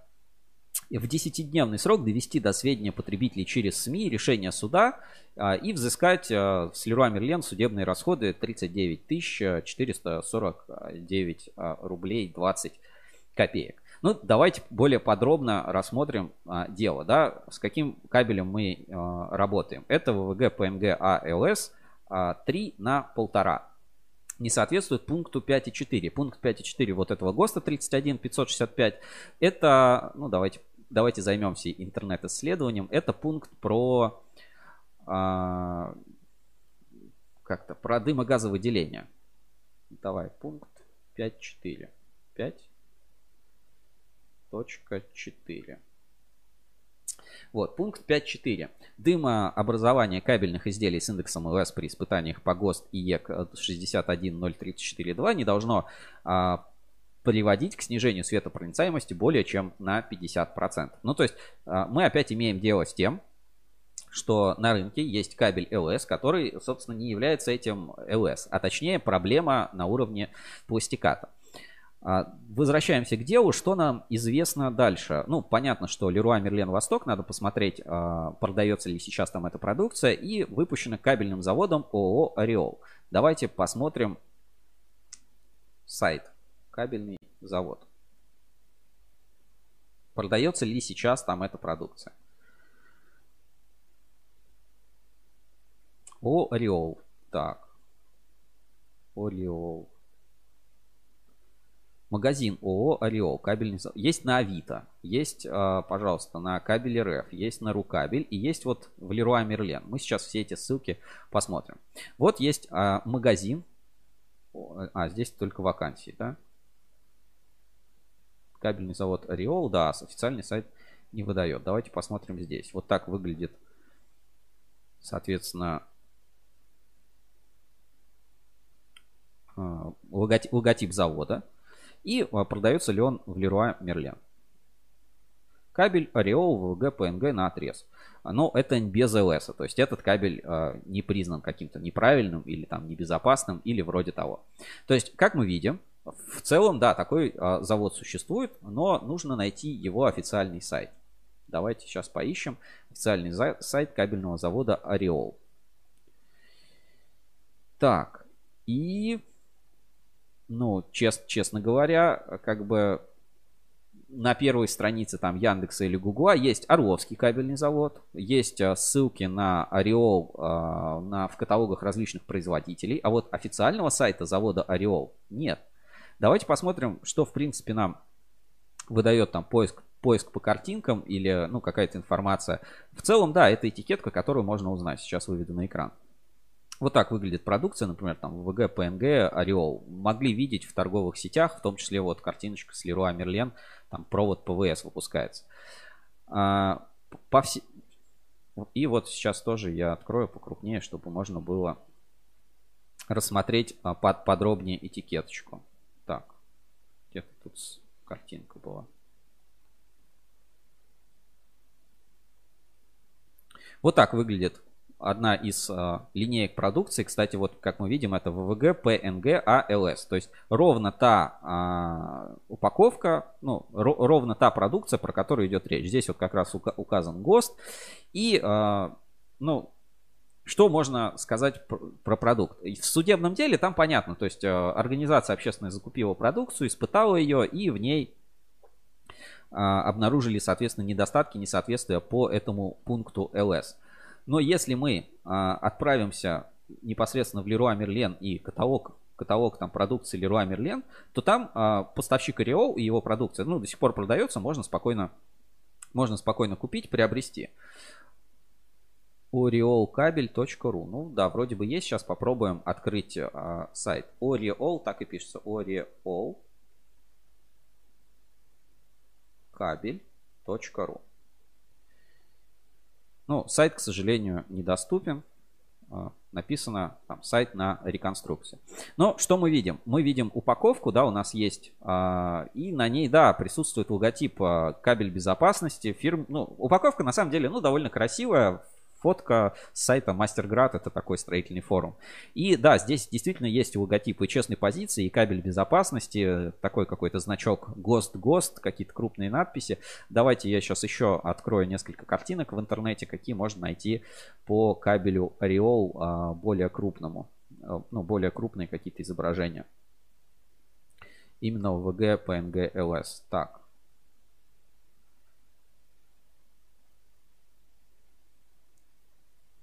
Ну вот, а, например, на Авито есть опять-таки изображение. Давайте посмотрим. Вот так выглядит упаковка кабельного завода Ореол. Сейчас я покрупнее открою.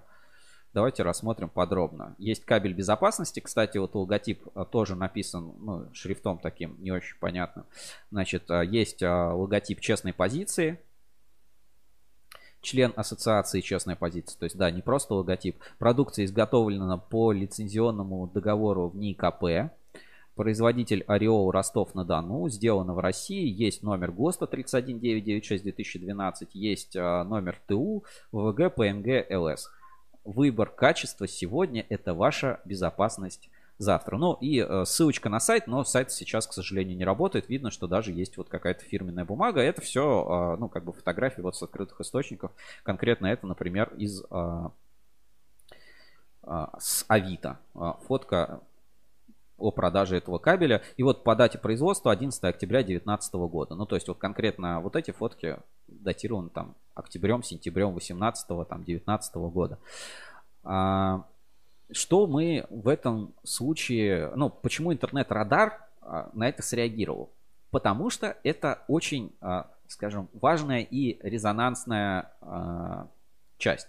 Во-первых, потому что продукция с логотипами, там, честной позиции, в том числе, там, кабель безопасности, она оказалась, ну, опять не соответствует действительности. Во-вторых, потому что магазин а, признали, а, ну, как бы, ну, магазину сказали, что эту продукцию нужно изъять и прекратить ее реализацию. То есть э, это важный момент. Так обычно всегда делают, но возвращают какую-то конкретную партию. Здесь, э, насколько я понимаю, речь идет о, в принципе о всей этой номенклатурной группе.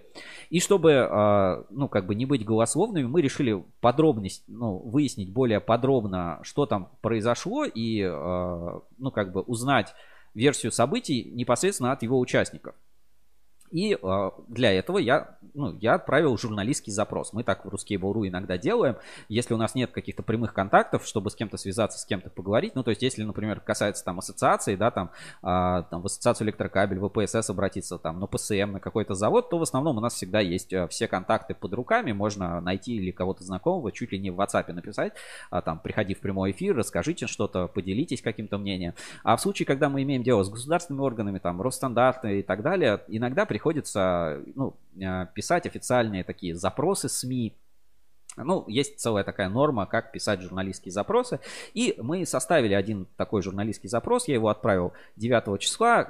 Ну, давайте посмотрим, а, какие вопросы э, мы задали. Ну, то есть, а, журналистский запрос оформляется следующим образом. А, я, соответственно, изложил подробности по этому делу и сути иска. И попросил Леруа Мерлен дать комментарии по вопросам. Присутствует ли данный кабель сейчас в продаже в магазинах Leroy Merlin. Будет ли данная продукция убрана из онлайн-продажи, потому что ну, на момент составления там еще это было.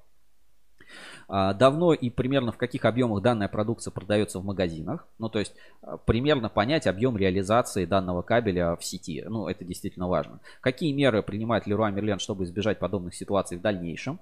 Ну, то есть, не знаю, может быть, они расскажут, а, что там проверку качества проведут или подобное. А, как, в принципе, Leroy Merlin оценивает качество продукции и чтобы рассказали о своей системе проверки. Это будет, в принципе, интересно всем поставщикам, ну, и поставщикам, и всему рынку посмотреть, как крупный игрок, который закупает продукцию для реализации, а, в принципе, занимается вопросами качества как Леруа Мерлен относится к действующим проверяющих организаций. Ну, то есть тоже действительно важно, как они сами относятся ко всяким а, потреб-контролям, там, честным позициям, знают ли они о их существовании, а, помогают ли они, мешают, взаимодействуют ли они с ними вместе. Это действительно очень важно узнать, потому что если следить за ассоциациями, то выглядит, что там все супер э, всегда в курсе. Если а, там общаешься на местах, то ну, не всегда потребители даже понимают, ну, значки какие-то, ну, какие-то события, ну, моменты, которые вообще ни о чем не говорят. И, а, ну, спроси, соответственно, вопрос, какую работу проводит Леруа Мерлен с кабельным сообществом. Попросили это все предоставить, а, ну, 9 числа я отправил а, на контакты Леруа Мерлен. Потом, соответственно, мне от контакт-службы прислали адрес электронной почты для запросов прессы.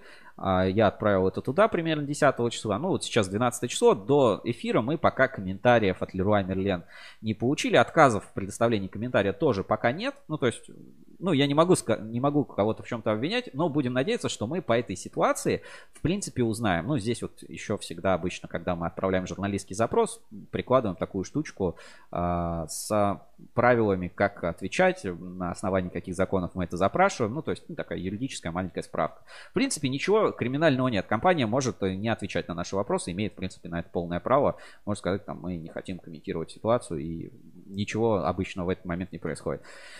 Не знаю, как будет с Леруа Мерлен. Запрос отправили, комментария мы пока не получили. И, э, ну, важный момент. Допустим, обнаружили это в Леруа Мерлен. Допустим, кабельная продукция конкретной марки, конкретного производителя с конкретным логотипом, с конкретными там а, бирками и так далее. А, ну, наверное, магазин вернет это поставщику. Ну, то есть, вот, да, магазину сказали, уберите кабель из продажи, не фальсифицированный, поддельный. Нет, подожди. А, бракованный, не поддельный, бракованный. Тут нет, а, именно уберите бракованный кабель из продажи. Как, и вот вам штраф. Ну, магазин, очевидно, этот штраф платит или там перекладывает как-то на своего поставщика по договору, скорее всего, и должен куда-то деть этот товар. Он его, ну, снимает с полок, ну, логично, да, типа вы паленой водкой торгуете, уберите, Ну, скорее всего, да. Они по, убирают ее с полок. Под предлогом брака постарается вернуть Отправляют ее поставщику. А что произойдет дальше? Ну, то есть это же не какой-то очевидный брак, это же не та продукция, у которой, а, ну, на которую прям будет написано там брак. Это, ну, кабель как кабель, и чтобы понять, что с ним что-то не так, его надо взять в лаборатории, сжечь, посмотреть там светопропускание дыма, там правильные фонарики, еще ты, очень дорогое это испытание, там 30 тысяч рублей требует взыскать. И вряд ли этим кто-то будет заниматься. То есть мы, скорее всего, и второй момент, да, что здесь а, как бы проекты там честная позиция, кабель безопасности, все это ну, на упаковках. Ну, мое мнение, что произойдет с этим кабелем. Его, скорее всего, Леруа Мерлен вернет, даст нам какой-то ответ на наш журналистский запрос. Ну, типа, мы работаем, следим за качеством, стараемся, Леруа Мерлен, выбирайте лучше. Ну, хотя бы сухой официальный пресс-релиз. Обычно крупные компании стараются для медиа, для СМИ дать. А кабель, наверное, вернется поставщику. Не знаю, напрямую они продавали, там какой-то торговый дом в этом участвовал. И через какое-то время просто появится где-то в другом магазине. А наше расследование, наверное, можно а, на этом моменте а, приостановить. А, как всегда, интернет-радар показывает нам что-то интересное, необычное в в кабельном, ну или какие-то несоответствия, какие-то моменты, где человеку надо обязательно вмешаться и посмотреть. Вот а, случай с кабелем производства Ореол именно такой вот. Пожалуйста, давайте еще раз выведу на экран. А, вот такой вот кабель VG PNG ALS. Член ассоциации «Честная позиция» был признан а, бракованным, опасным. А, против неопределенного круга лиц. И что с ним будет дальше, интересно. Будем следить за ситуацией. Официальный запрос в Леруа Мерлен отправлен. Если будет ответ, то вы увидите продолжение этой истории в нашей рубрике «Интернет-радар». А мы будем дальше сканировать интернет, дальше сканировать форум в поисках каких-то интересных, необычных моментов, необычных а, а, несостыковочек или а, прочих подозрительных вещей в рамках рубрики «Интернет-радар». Начинаем сканирование интернета. Внимание, обнаружены аномалии. Интернет-сканер Ruscable требует вмешательства человека.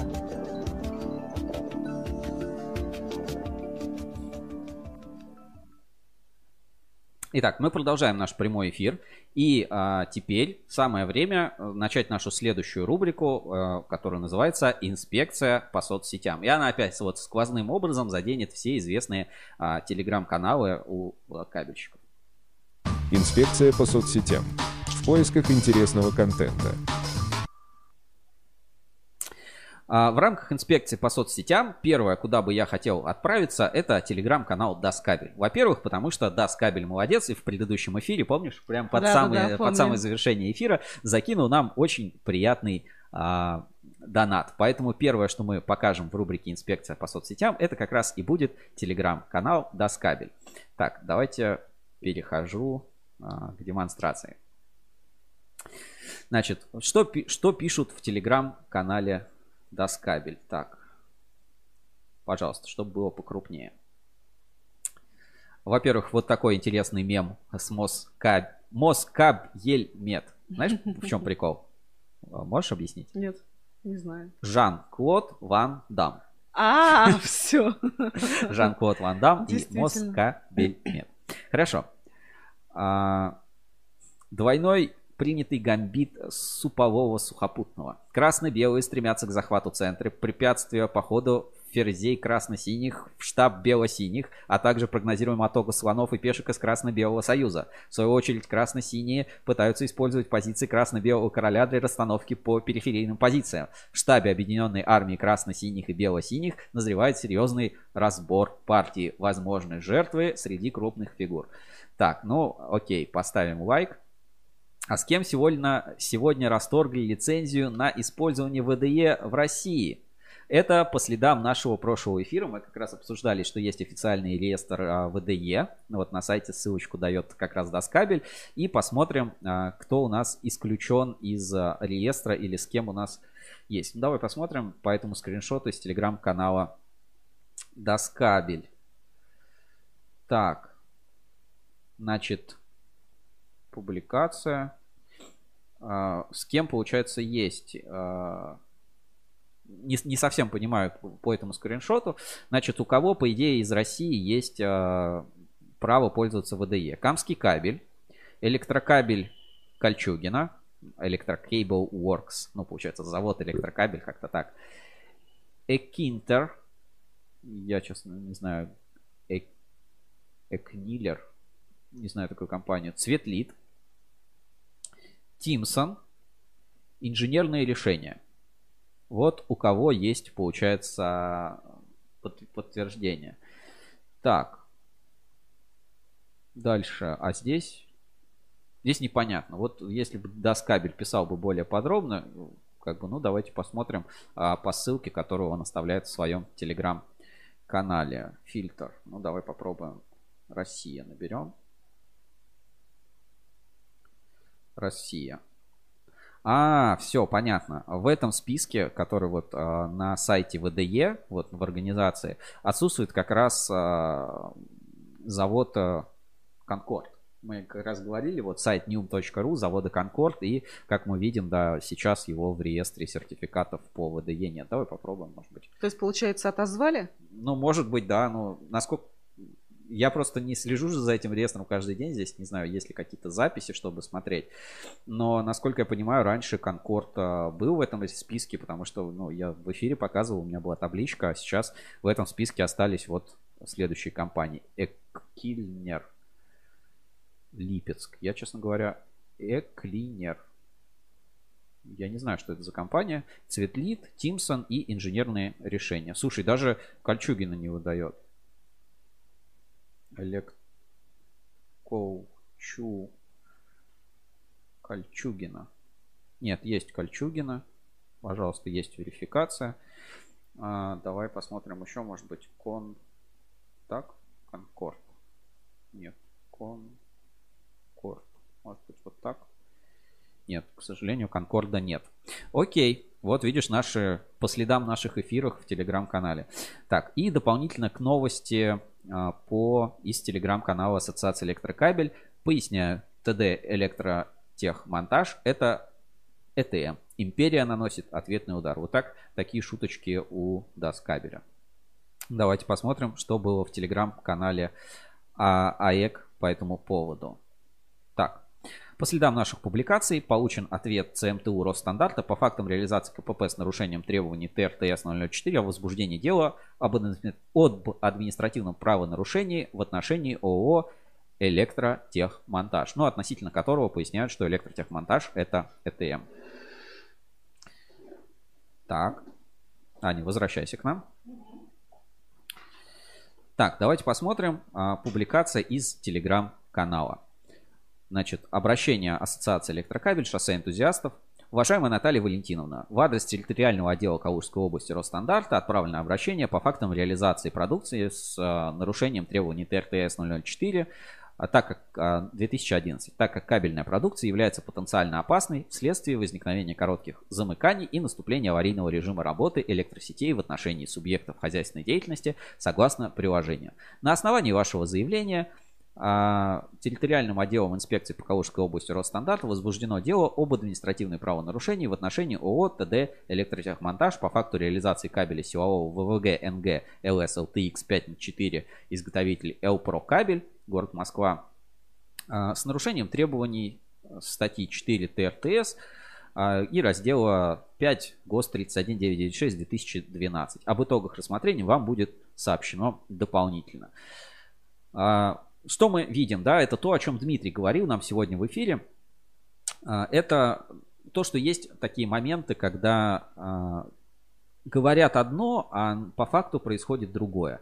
А, почему? Причем здесь ETM, ну, я думаю, объяснять не нужно. Понятно, что ETM это один из соучредителей и, так сказать, тех людей, которые в ассоциации «Честная позиция» ну, отвечают в том числе, наверное, за ее политику. Нельзя, наверное, так э, подробно говорить. Ну, скажем, учредитель, наверное, да, влияет на компанию, с которой он работает, и поэтому у нас а, а очень, очень такая двоякая и нестабильная ситуация.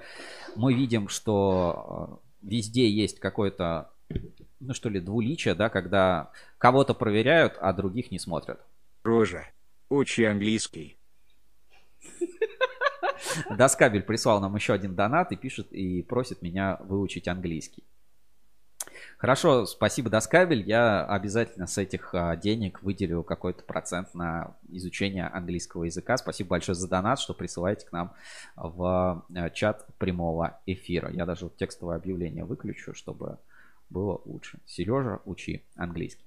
Вот так, а, значит, это мы видим в телеграм-канале Ассоциации Электрокабель и а, в телеграм-канале АЭК. А, по, вот там комментарий был, что ничего не понял по поводу всяких красно-белых и бело, бело-синих. А вот красно-белый, это, я так понимаю, если брать юмор телеграм-канала Даскабель, то это а, честная позиция, а бело-синие это ассоциация электрокабель. Ну, собственно, вот по этому скриншоту видно. А вот это описание по трактовке, это как раз к этой картинке. Ну, кто не понял, тот поймет. Это, скажем, такой строго отраслевой юмор, и к нему нужно правильно относиться, то есть за этой ситуацией смотреть и наблюдать. А по поводу там ЭТМ и проверок, ну, кто не без греха. Ты есть все перепутать, балбес. Слушай, я готов так еще ошибаться и еще, еще, еще больше э, что-то путать или говорить неправильно, если э, будет присылать каждый раз донаты, чтобы меня поправить. Если я что-то напутал, извините, мог, да, действительно перепутать. Бело-красные – это честная позиция, бело-синие это э, ассоциация электрокабель. Ну, я не знаю, что тут еще можно попутать. Может, я, конечно, оговорился, что-то не так сказал. Спасибо, Доскабель, очередной раз за пояснение. А вот по поводу скриншота я, честно говоря, так и не понял, где здесь написано, что э, там Конкорд или кто-то там исключен или, или типа того. Тут вообще все на немецком. Э, в скриншоте телеграм-канале. Дальше. А, есть еще один телеграм-канал. У нас был в гостях его руководитель. Это Антон Карамышкин. Канал называется «Точка консолидации». И там как раз мы поговорим немножко о Гафре и о том, что происходит. Там появилось несколько таких интересных видеороликов, коротеньких. Давайте тоже посмотрим это на экране. Значит, а, в точке консолидации вышло сторис из, а, ну, от ну, видеоролики, да, сторисы. Давайте посмотрим. При минус 12 труба ДКС. Октопус. Минус 25 температура монтажа, плюс 60 эксплуатация 40, плюс 100. Так, и здесь вот, ну, видимо, кусочками. 5. Ништяк. И давайте досмотрим эту историю до конца. Бомбить я по этой теме не буду, надоело. Надеюсь, что наши производители скоро сделают что-то лучше, крепче и надежней. А бомбить я буду на бомбящую бомбическую тему, которая бомбит всех монтажников. Ну почему на прожекторах всегда вот эти вот маленькие огрызки? Ну почему не сделать хотя бы сантиметров 20? Это реально поголовно. Это как раз в тему света. Третий кусок при протяжке порвался. А ведь ее стоимость 27 рублей метр. Температура эксплуатации понятно. Минус 40 плюс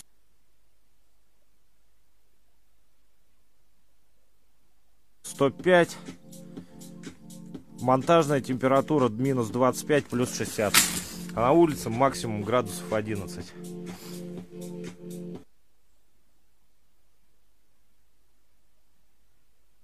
Так. Проверим ради интереса. Температуру укажу сейчас на табле. О.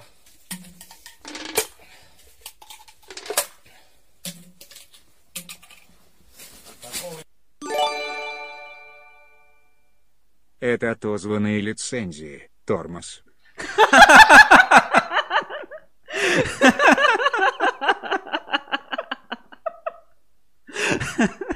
То есть получается наоборот. У Конкорда есть лицензия на данный момент, а у инженерных решений нету. Нет, ну быть такого не может. Ну, Подожди. видишь, тебе написали. Ну вот, мы, что... идем, мы идем в реестр, и мы, и мы же проверяем по реестру. Ну, это список Получается, это список компаний, у которых отозвали лицензию как раз. Давай, давай сейчас переведем все-таки эту страницу. Благодаря Слушай, Доскабель молодец, мог бы, мог бы и меньше денег платить, но закидывать по 50 рублей, молодец. Так, Warfed Publication. Вот, вот что это такое? Давай, есть перевести на русский. Перевести на русский. А, Публиковать. Дата публикации. Ну, то есть это дата публикации, вот она. Это не дата отзыва. Вот, смотри, компании без... Действующего разрешения компании... А, компании, у которых нет разрешения на ВДЕ. Прекращение знака ВДЕ без уведомления. Так, хорошо. В этом представлении. Давай теперь здесь по- поищем. Так, перезагрузить. И вот так. Ой. Это теперь, по идее, должен быть пустой реестр, где, где максимально все, да? Не понимаю, как это должно работать. Давайте попробуем. Здесь еще раз попробуем. Concord. Concord. Я помню, что так писалось. И получается так в, эт- в этом реестре у нас, соответственно, не видно. Ну, а, извините, да, что такое фиаско я потерпел, но первый раз столкнулся с вот этим не в рамках Google таблички, где для меня уже заранее все перевели, но будем теперь знать. Будем знать, у кого действующих сертификатов на ВДЕ нет. И вот здесь видишь, злоупотребление персонажами, злоупотребление символами. Это как раз тот самый типа злой реестр а, ВДЕ, который не нужно использовать. Спасибо еще раз, очередной раз Даскабель. Все пояснил и будем, будем знать, будем пользоваться. Тебе э, огромные лучи поддержки и ссылочку на Даскабель, где сейчас 160 подписчиков, я отправляю в чат нашей трансляции. Вы обязательно подпишитесь и не будьте такими, как я, будьте грамотными людьми, специалистами, которые действительно разбираются в э, вопросе и могут с немецкого, с английского все спокойно понимать, что там написано, что переведено и так далее. Так, а здесь мы в телеграм-канале посмотрели, посмотрели, что бесит монтажников, что гофра, на которой написано минус 25, на самом деле минус 25 не держит. Это, конечно, ужасно и отвратительно. Но это еще не все, что у меня есть а, в рамках рубрики «Инспекция по соцсетям». Я оставил еще несколько закладочек коротеньких, которые хотел бы показать и э, на которые хотел, хотел бы обратить внимание. Первое это ну, такой маленький короткий, маленький короткий видеоролик про то, как нужно делать совместимое устройство от сообщества Electric. Не реклама Schneider Electric, но действительно просто э, интересно и здорово, что такая штука есть. Привет. Рубрика «Ненужные лайфхаки», ну, может быть, кому-то пригодится. Ненужные лайфхаки. У меня будут импульсные реле Schneider Electric стоять. а, Соответственно, это тоже Schneider Electric модуляр. Это, собственно, для тех людей, которые умные и не хотят а, усложнять жизнь, собственно, все это можно купить отдельно. Я разобрал сразу, это каждая индивидуальная кнопка. Ну, это выключатели конкретно, но плюс пружинка станет кнопка. Суть это выключатель Schneider Electric, он удален был оттуда. Собственно, и все, у нас две группы. И самое важное, что это встает в подразительник идеально. Ну и подходит любая рамка. Как-то так. Пока. Вот что вам нужно знать о, о совместимости, как правильно делать. Да, вот продукция одного завода можно разобрать, собрать по-другому, сделать а, там интересно, сделать а, там разбираемо, и будет это все классно работать. Я только за такой вот модульный классный подход. Прикольная фишка. Теперь, значит, имеет смысл воровать отдельную клавишу. Настройки или хоть что-то унести. А что, рамку унес, к любому подойдет. Подрезетник ставит, а Главное, потом, что- потом пригодится. да. Главное, чтобы одна и та же марка и завод производитель. Да, да, да. Если, короче, Шнайдер, то хотя бы что-нибудь, кнопочку унесите. Дальше меня беспокоит, что в интернете набирают популярные... Ну, меня не беспокоит ТикТок, а меня набирают а, различные эти а, злые челленджи, лайфхаки и прочее из ТикТока. И вот один из таких а, немножко дурацких примеров, ну, я, ну, я запомню, мне это показалось интересным. Это а, то, что выложила компания все инструменты, не знаю, не совсем по теме электрики, но давайте посмотрим просто к чему вообще ТикТок, про ТикТок головного мозга. Давайте, фрагментик. когда стучишь молотками, непонятно, соприкасаются они или нет.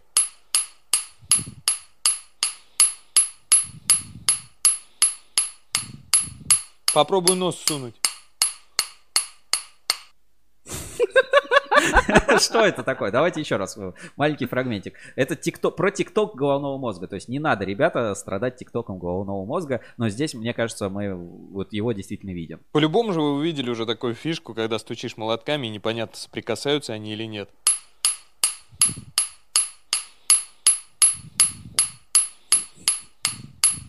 Попробуй нос сунуть.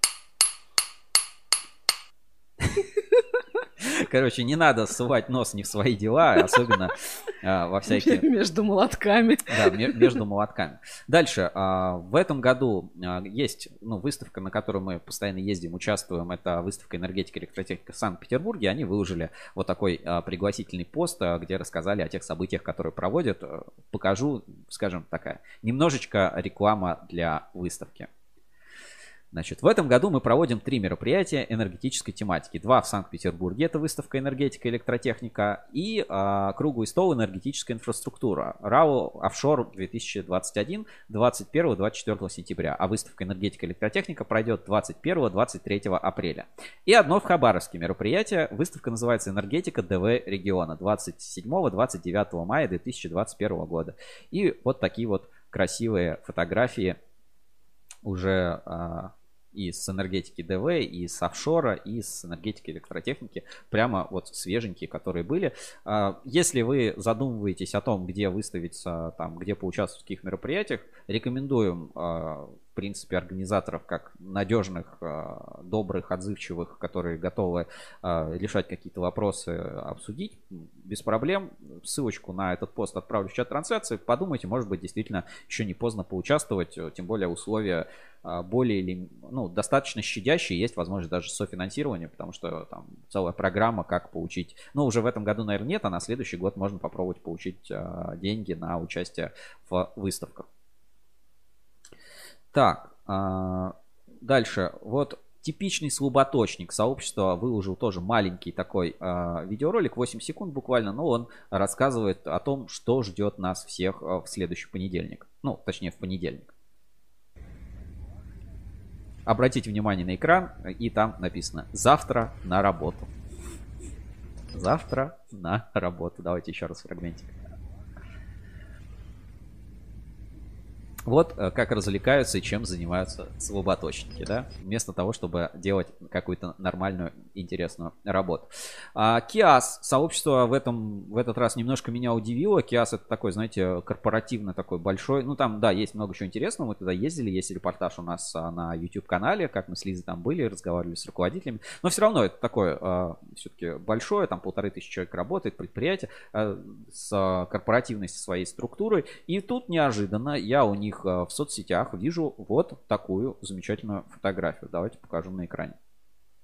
Значит, КИАС. КИАС, как предприятие, с произ... э, как предприятие с производством полного цикла, состоит из множества подразделений, цехов, которые участвуют в разработке и производстве качественной оборудования. Пропускаем. А, Бла-бла-бла. А, На фото ведущий инженер отдела входного контроля Наталья Широких. Стаж работы в компании 4 года. Аня, что ты думаешь по поводу этой спецодежды и вообще девушки, и станка, и оборудования? Что ты про это можешь сказать? Ярко, неожиданно и... Ну, мне нравится. Мне кажется, как-то показушно. Вот я Не, был на не- Киазе, я, я честно скажу, я был на Киазе. Безусловно, работают женщины там, девушки, ребята, парни, мужчины, мужики, пенсионеры, все там работают, замечательно, классное предприятие. Но вот такого не видел. Знаешь почему? Смотри, а тут у нас плохо, да, видно. Кроссовки очень чистые, да и вообще спецодежда неподходящая, и лямочка только одна. Это одета. не показушно, Сереж, это просто постановочная фотография. Жанр такой, все нормально. Понятно, что она как бы не ходит по заводу в белых кроссовках. Это было бы странно, А как другой минимум. ст- а с другой стороны, молодцы Киас, что рекламируют. Зато сказать, как боевой дух мужчин сразу поднимает. Да, да, именно, именно так. Так, а, значит, еще Метакой. Метакой. Производитель полимерных компаундов 9 февраля поделился у себя такой а, маленькой, а, ну, видео у себя на страничке. Давайте тоже посмотрим это в соцсетях. Брянская область продолжает участвовать в флешмобе в поддержку Владимира Путина, нашего президента. Уже поддержали спортсмены Брянской области, Брянский губернаторский симфонический оркестр. А сегодня мы выразили слова поддержки. единственно достойным президентом Российской Федерации.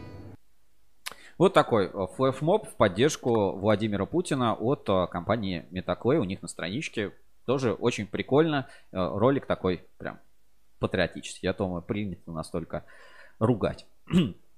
А, Дальше про ТикТок головного мозга. Иногда в ТикТоке есть что-то и полезное. Например, а, есть инструкции по монтажу опор Lab. А, Правда, ну, ТикТок это же международная сеть, и там не только российские. Конечно, в Россетях так не делают, но давайте посмотрим, как это делают, ну, в каких-то других сетях. Не знаю, может быть, это какие-нибудь индийские сети. Вот такой тоже маленький фрагментик видео из сообщества «Я электромонтажник». Тоже из ТикТока фрагмент. Смотрим.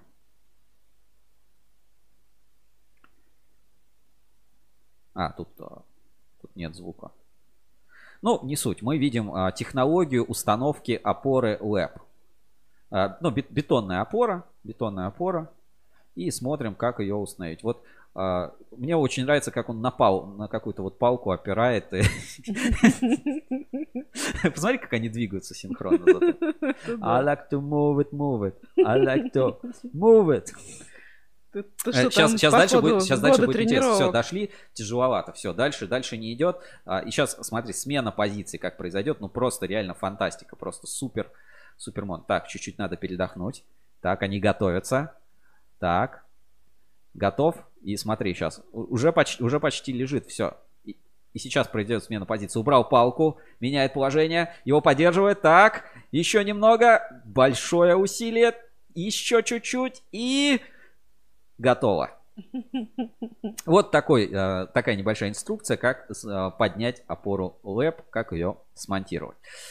Так, ну и э, рабочие будни электромонтажника. Видео от 5 февраля в сообществе тоже я электромонтажник. Давайте посмотрим. А вы еще жалуетесь про свою работу. Ну, то есть, а вы говорите, что у вас работа плохая. Давайте посмотрим, какая бывает работа у настоящих суровых электромонтажников.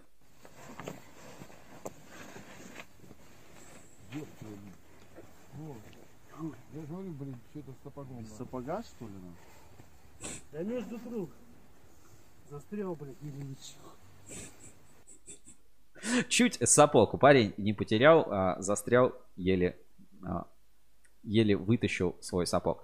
А, а вот это я не помню, показывал или нет, но, в общем, такой, а, мы живем в эпоху гаджетов и, а, скажем, такие электронные всякие гаджеты все больше входят в нашу жизнь. И вот такое необычное видео из сообщества MediaLeaks. Мужчина живет в 2021 году, пока мы живем в 2000 а, в 2121 году, пока мы живем в 2021 году. Давайте посмотрим, а, какие бывают необычные гаджеты.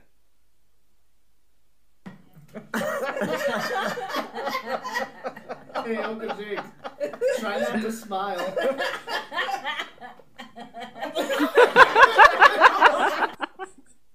Маска, которая повторяет. Да, да, ну какая-то маска, да, маска со смайликами, ма- маска с эмоциями. Я думаю, интересно. И а, время уже 14.19, поэтому будем чуть-чуть торопиться, и наша инспекция на этот раз заканчивается. Инспекция по соцсетям. В поисках интересного контента. А, У нас осталась еще рубрика реклама и ретроспектива, но а, их сегодня не будет. Зато я бы хотел обсудить кое-что а, интересное из находок, что есть, ну, что можно, какой опыт, наверное, можно перенять и в том числе для кабельной отрасли.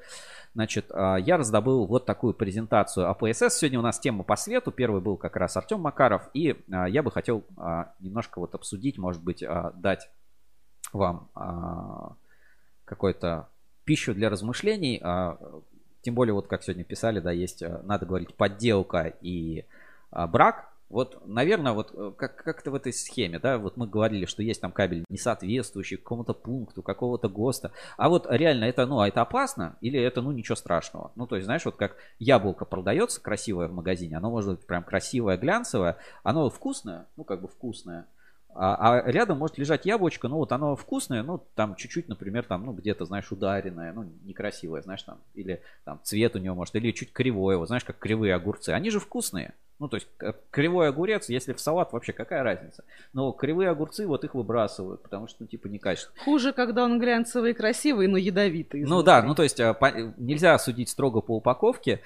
а, как бы, ну, нельзя, нельзя именно говорить там по упаковке, по бренду. Видите, мы видим там и у каких-то заводов а, может быть брак, и у кого-то там, может быть, ну там случайно что-то произошло, может быть там с пустякатом что-то не так. В общем, ну надо разграничить вообще, ну типа, а, это критично или не критично? Ну понятно, что все должно быть по правилам, но если ну чуть-чуть не по правилам, ну знаешь как, чуть-чуть отклонились от рецепта, но в целом как бы продукт хороший, то зачем его как бы ругать, да? Ну то есть, ну его же не надо выбрасывать, это у нас в России только принято там сыры бульдозерами давить, а в целом-то их-то можно было съесть, да, они, они типа контрафактные, то есть там за законом запрещено, но они-то от этого не стали несъедобными, невкусными, не классными, вот, э, и а, такой вот интересный опыт, а, от АПСС. Мне в руки попала презентация, которая называется «Проверка так, вывожу на экран.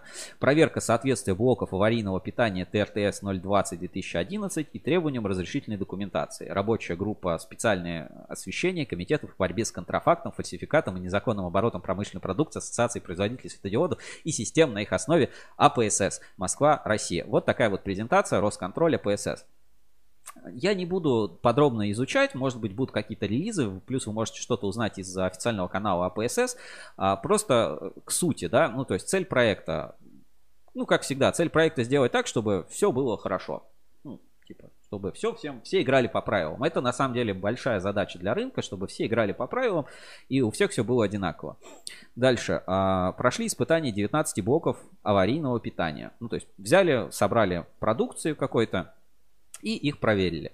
Значит, 8 не соответствуют требованиям, 11 не рекомендованы а, для светильников мощностью более 25 Вт.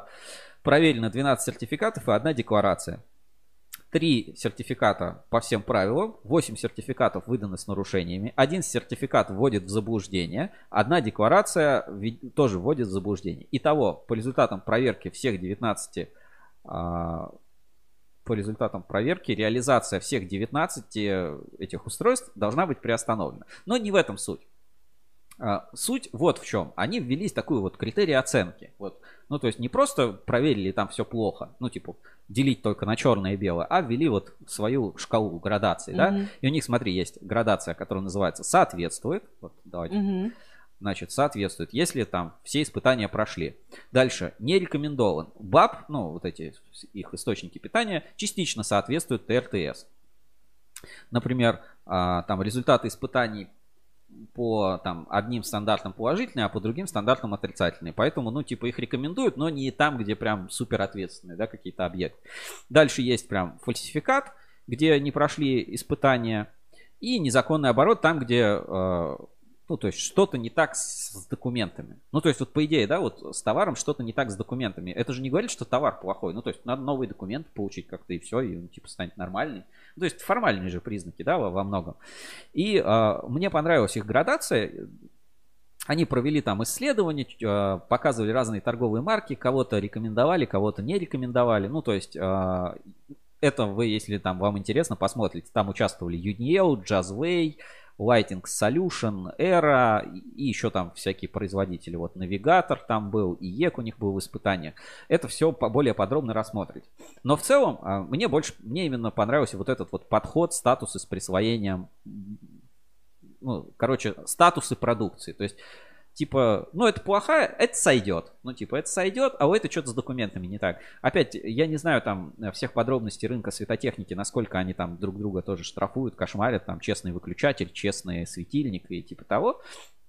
Понятно, что да, надо все приводить в соответствие, но мне вот понравилась, наверное, вот какая-то... Что градация, да, что не именно, черно-белое. именно вот такая градация, Да. которую АПСС вот в своей презентации по поводу вот этого рынка показали. И мне показалось это интересным, и поэтому я решил поделиться а, с вами и, возможно, ну даже какую-то общественную дискуссию в этом вести, потому что, ну действительно, если там а, у каждого производителя может случиться какой-то брак, да, ну, что крест на производителя ставить, нет, не надо, надо найти причину, исправить, и как бы будет нормальная продукция. Если кто-то там сертифицировался в какой-то, ну, скажем, левой лаборатории, просто чтобы подешевле, ну, ну, типа, пере- ну, ничего страшного, пере- пересертифицируйся в нормальной лаборатории, проверьте все, если все нормально, то вы, ну, то есть, зачем мы искусственно ставим людей там плохими, хорошими, красим их какими-то красками, если можно, ну, как-то решать проблему. Проблем проверили документы, фальсификаты левые, что-то левое. Ну да, окей, продукцию отзови, получи сертификаты и, пожалуйста, приходи опять теперь нормально продавать. Тогда все будут соответствовать, соответственно, по всем критериям. Ну и опять, да, там, рекомендован, не рекомендован, это, конечно, условно деление, но тоже. Например, на кабеле там маркировка чуть-чуть стертая а кабель сам нормальный. Ну что теперь, все, это фальсификат, это контрафакт, это, это все ужасные, ужасные истории. Да ничего страшного с этим кабелем нет. Вот как пример со, с кривым огурцом. Этот огурец еще пригодится, его можно съесть, он тоже будет вкусным. Ну что, время половина третьего. Аня, это получился опять большой эфир, я много говорил, у тебя чуть горло болит, да? Сегодня не очень, да. А, понравились тебе сегодня гости, эфир? Что тебе запомнилось больше всего? Понравились гости, оба гости по-своему классные и прекрасные. А, но моей душе ближе оказался все-таки Артем Макаров. Артем Макаров, он такой интеллигентный, да, вот интеллигентный русский свет. Человек, который несет свет. Интеллигентный, творческий, очень разносторонне развитый. У него прекрасная речь. Мне понравилось очень. Ну, а, я согласен. И ну, мысли правильные. То есть он верит в то, что люди соберутся все вместе и саморегулируются и сделают что-то хорошее, и а, все это будет. Ну, и, короче, учи добра. Вот я это так и назвал, что учи добра всему миру, а, как бы всему, вот. И я думаю, что будет дальше только, только, только прекрасно. Что касаемо а, Димы Ермакова, тоже молодец, да, вот по-своему. Вот он крутится, развивается, пытается как-то бороться. Не он знаю, очень может, энергичный, он очень энергичный. амбициозный. Он как раз из тех людей, которые двигают отрасль вперед.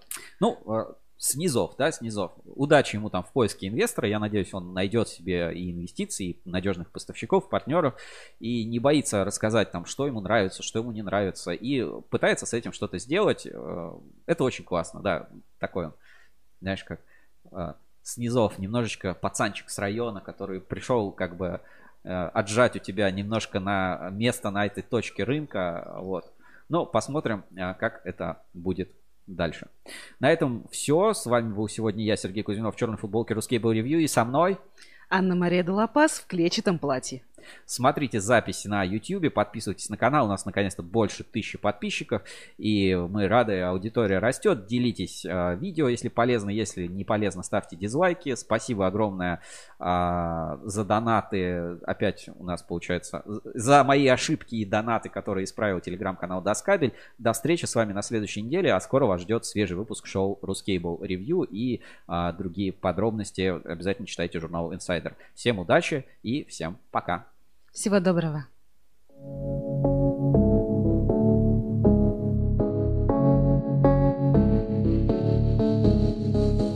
I never think, I never know. I'm stuck and left alone. I've been lost, I've been fine. My cause is not defined.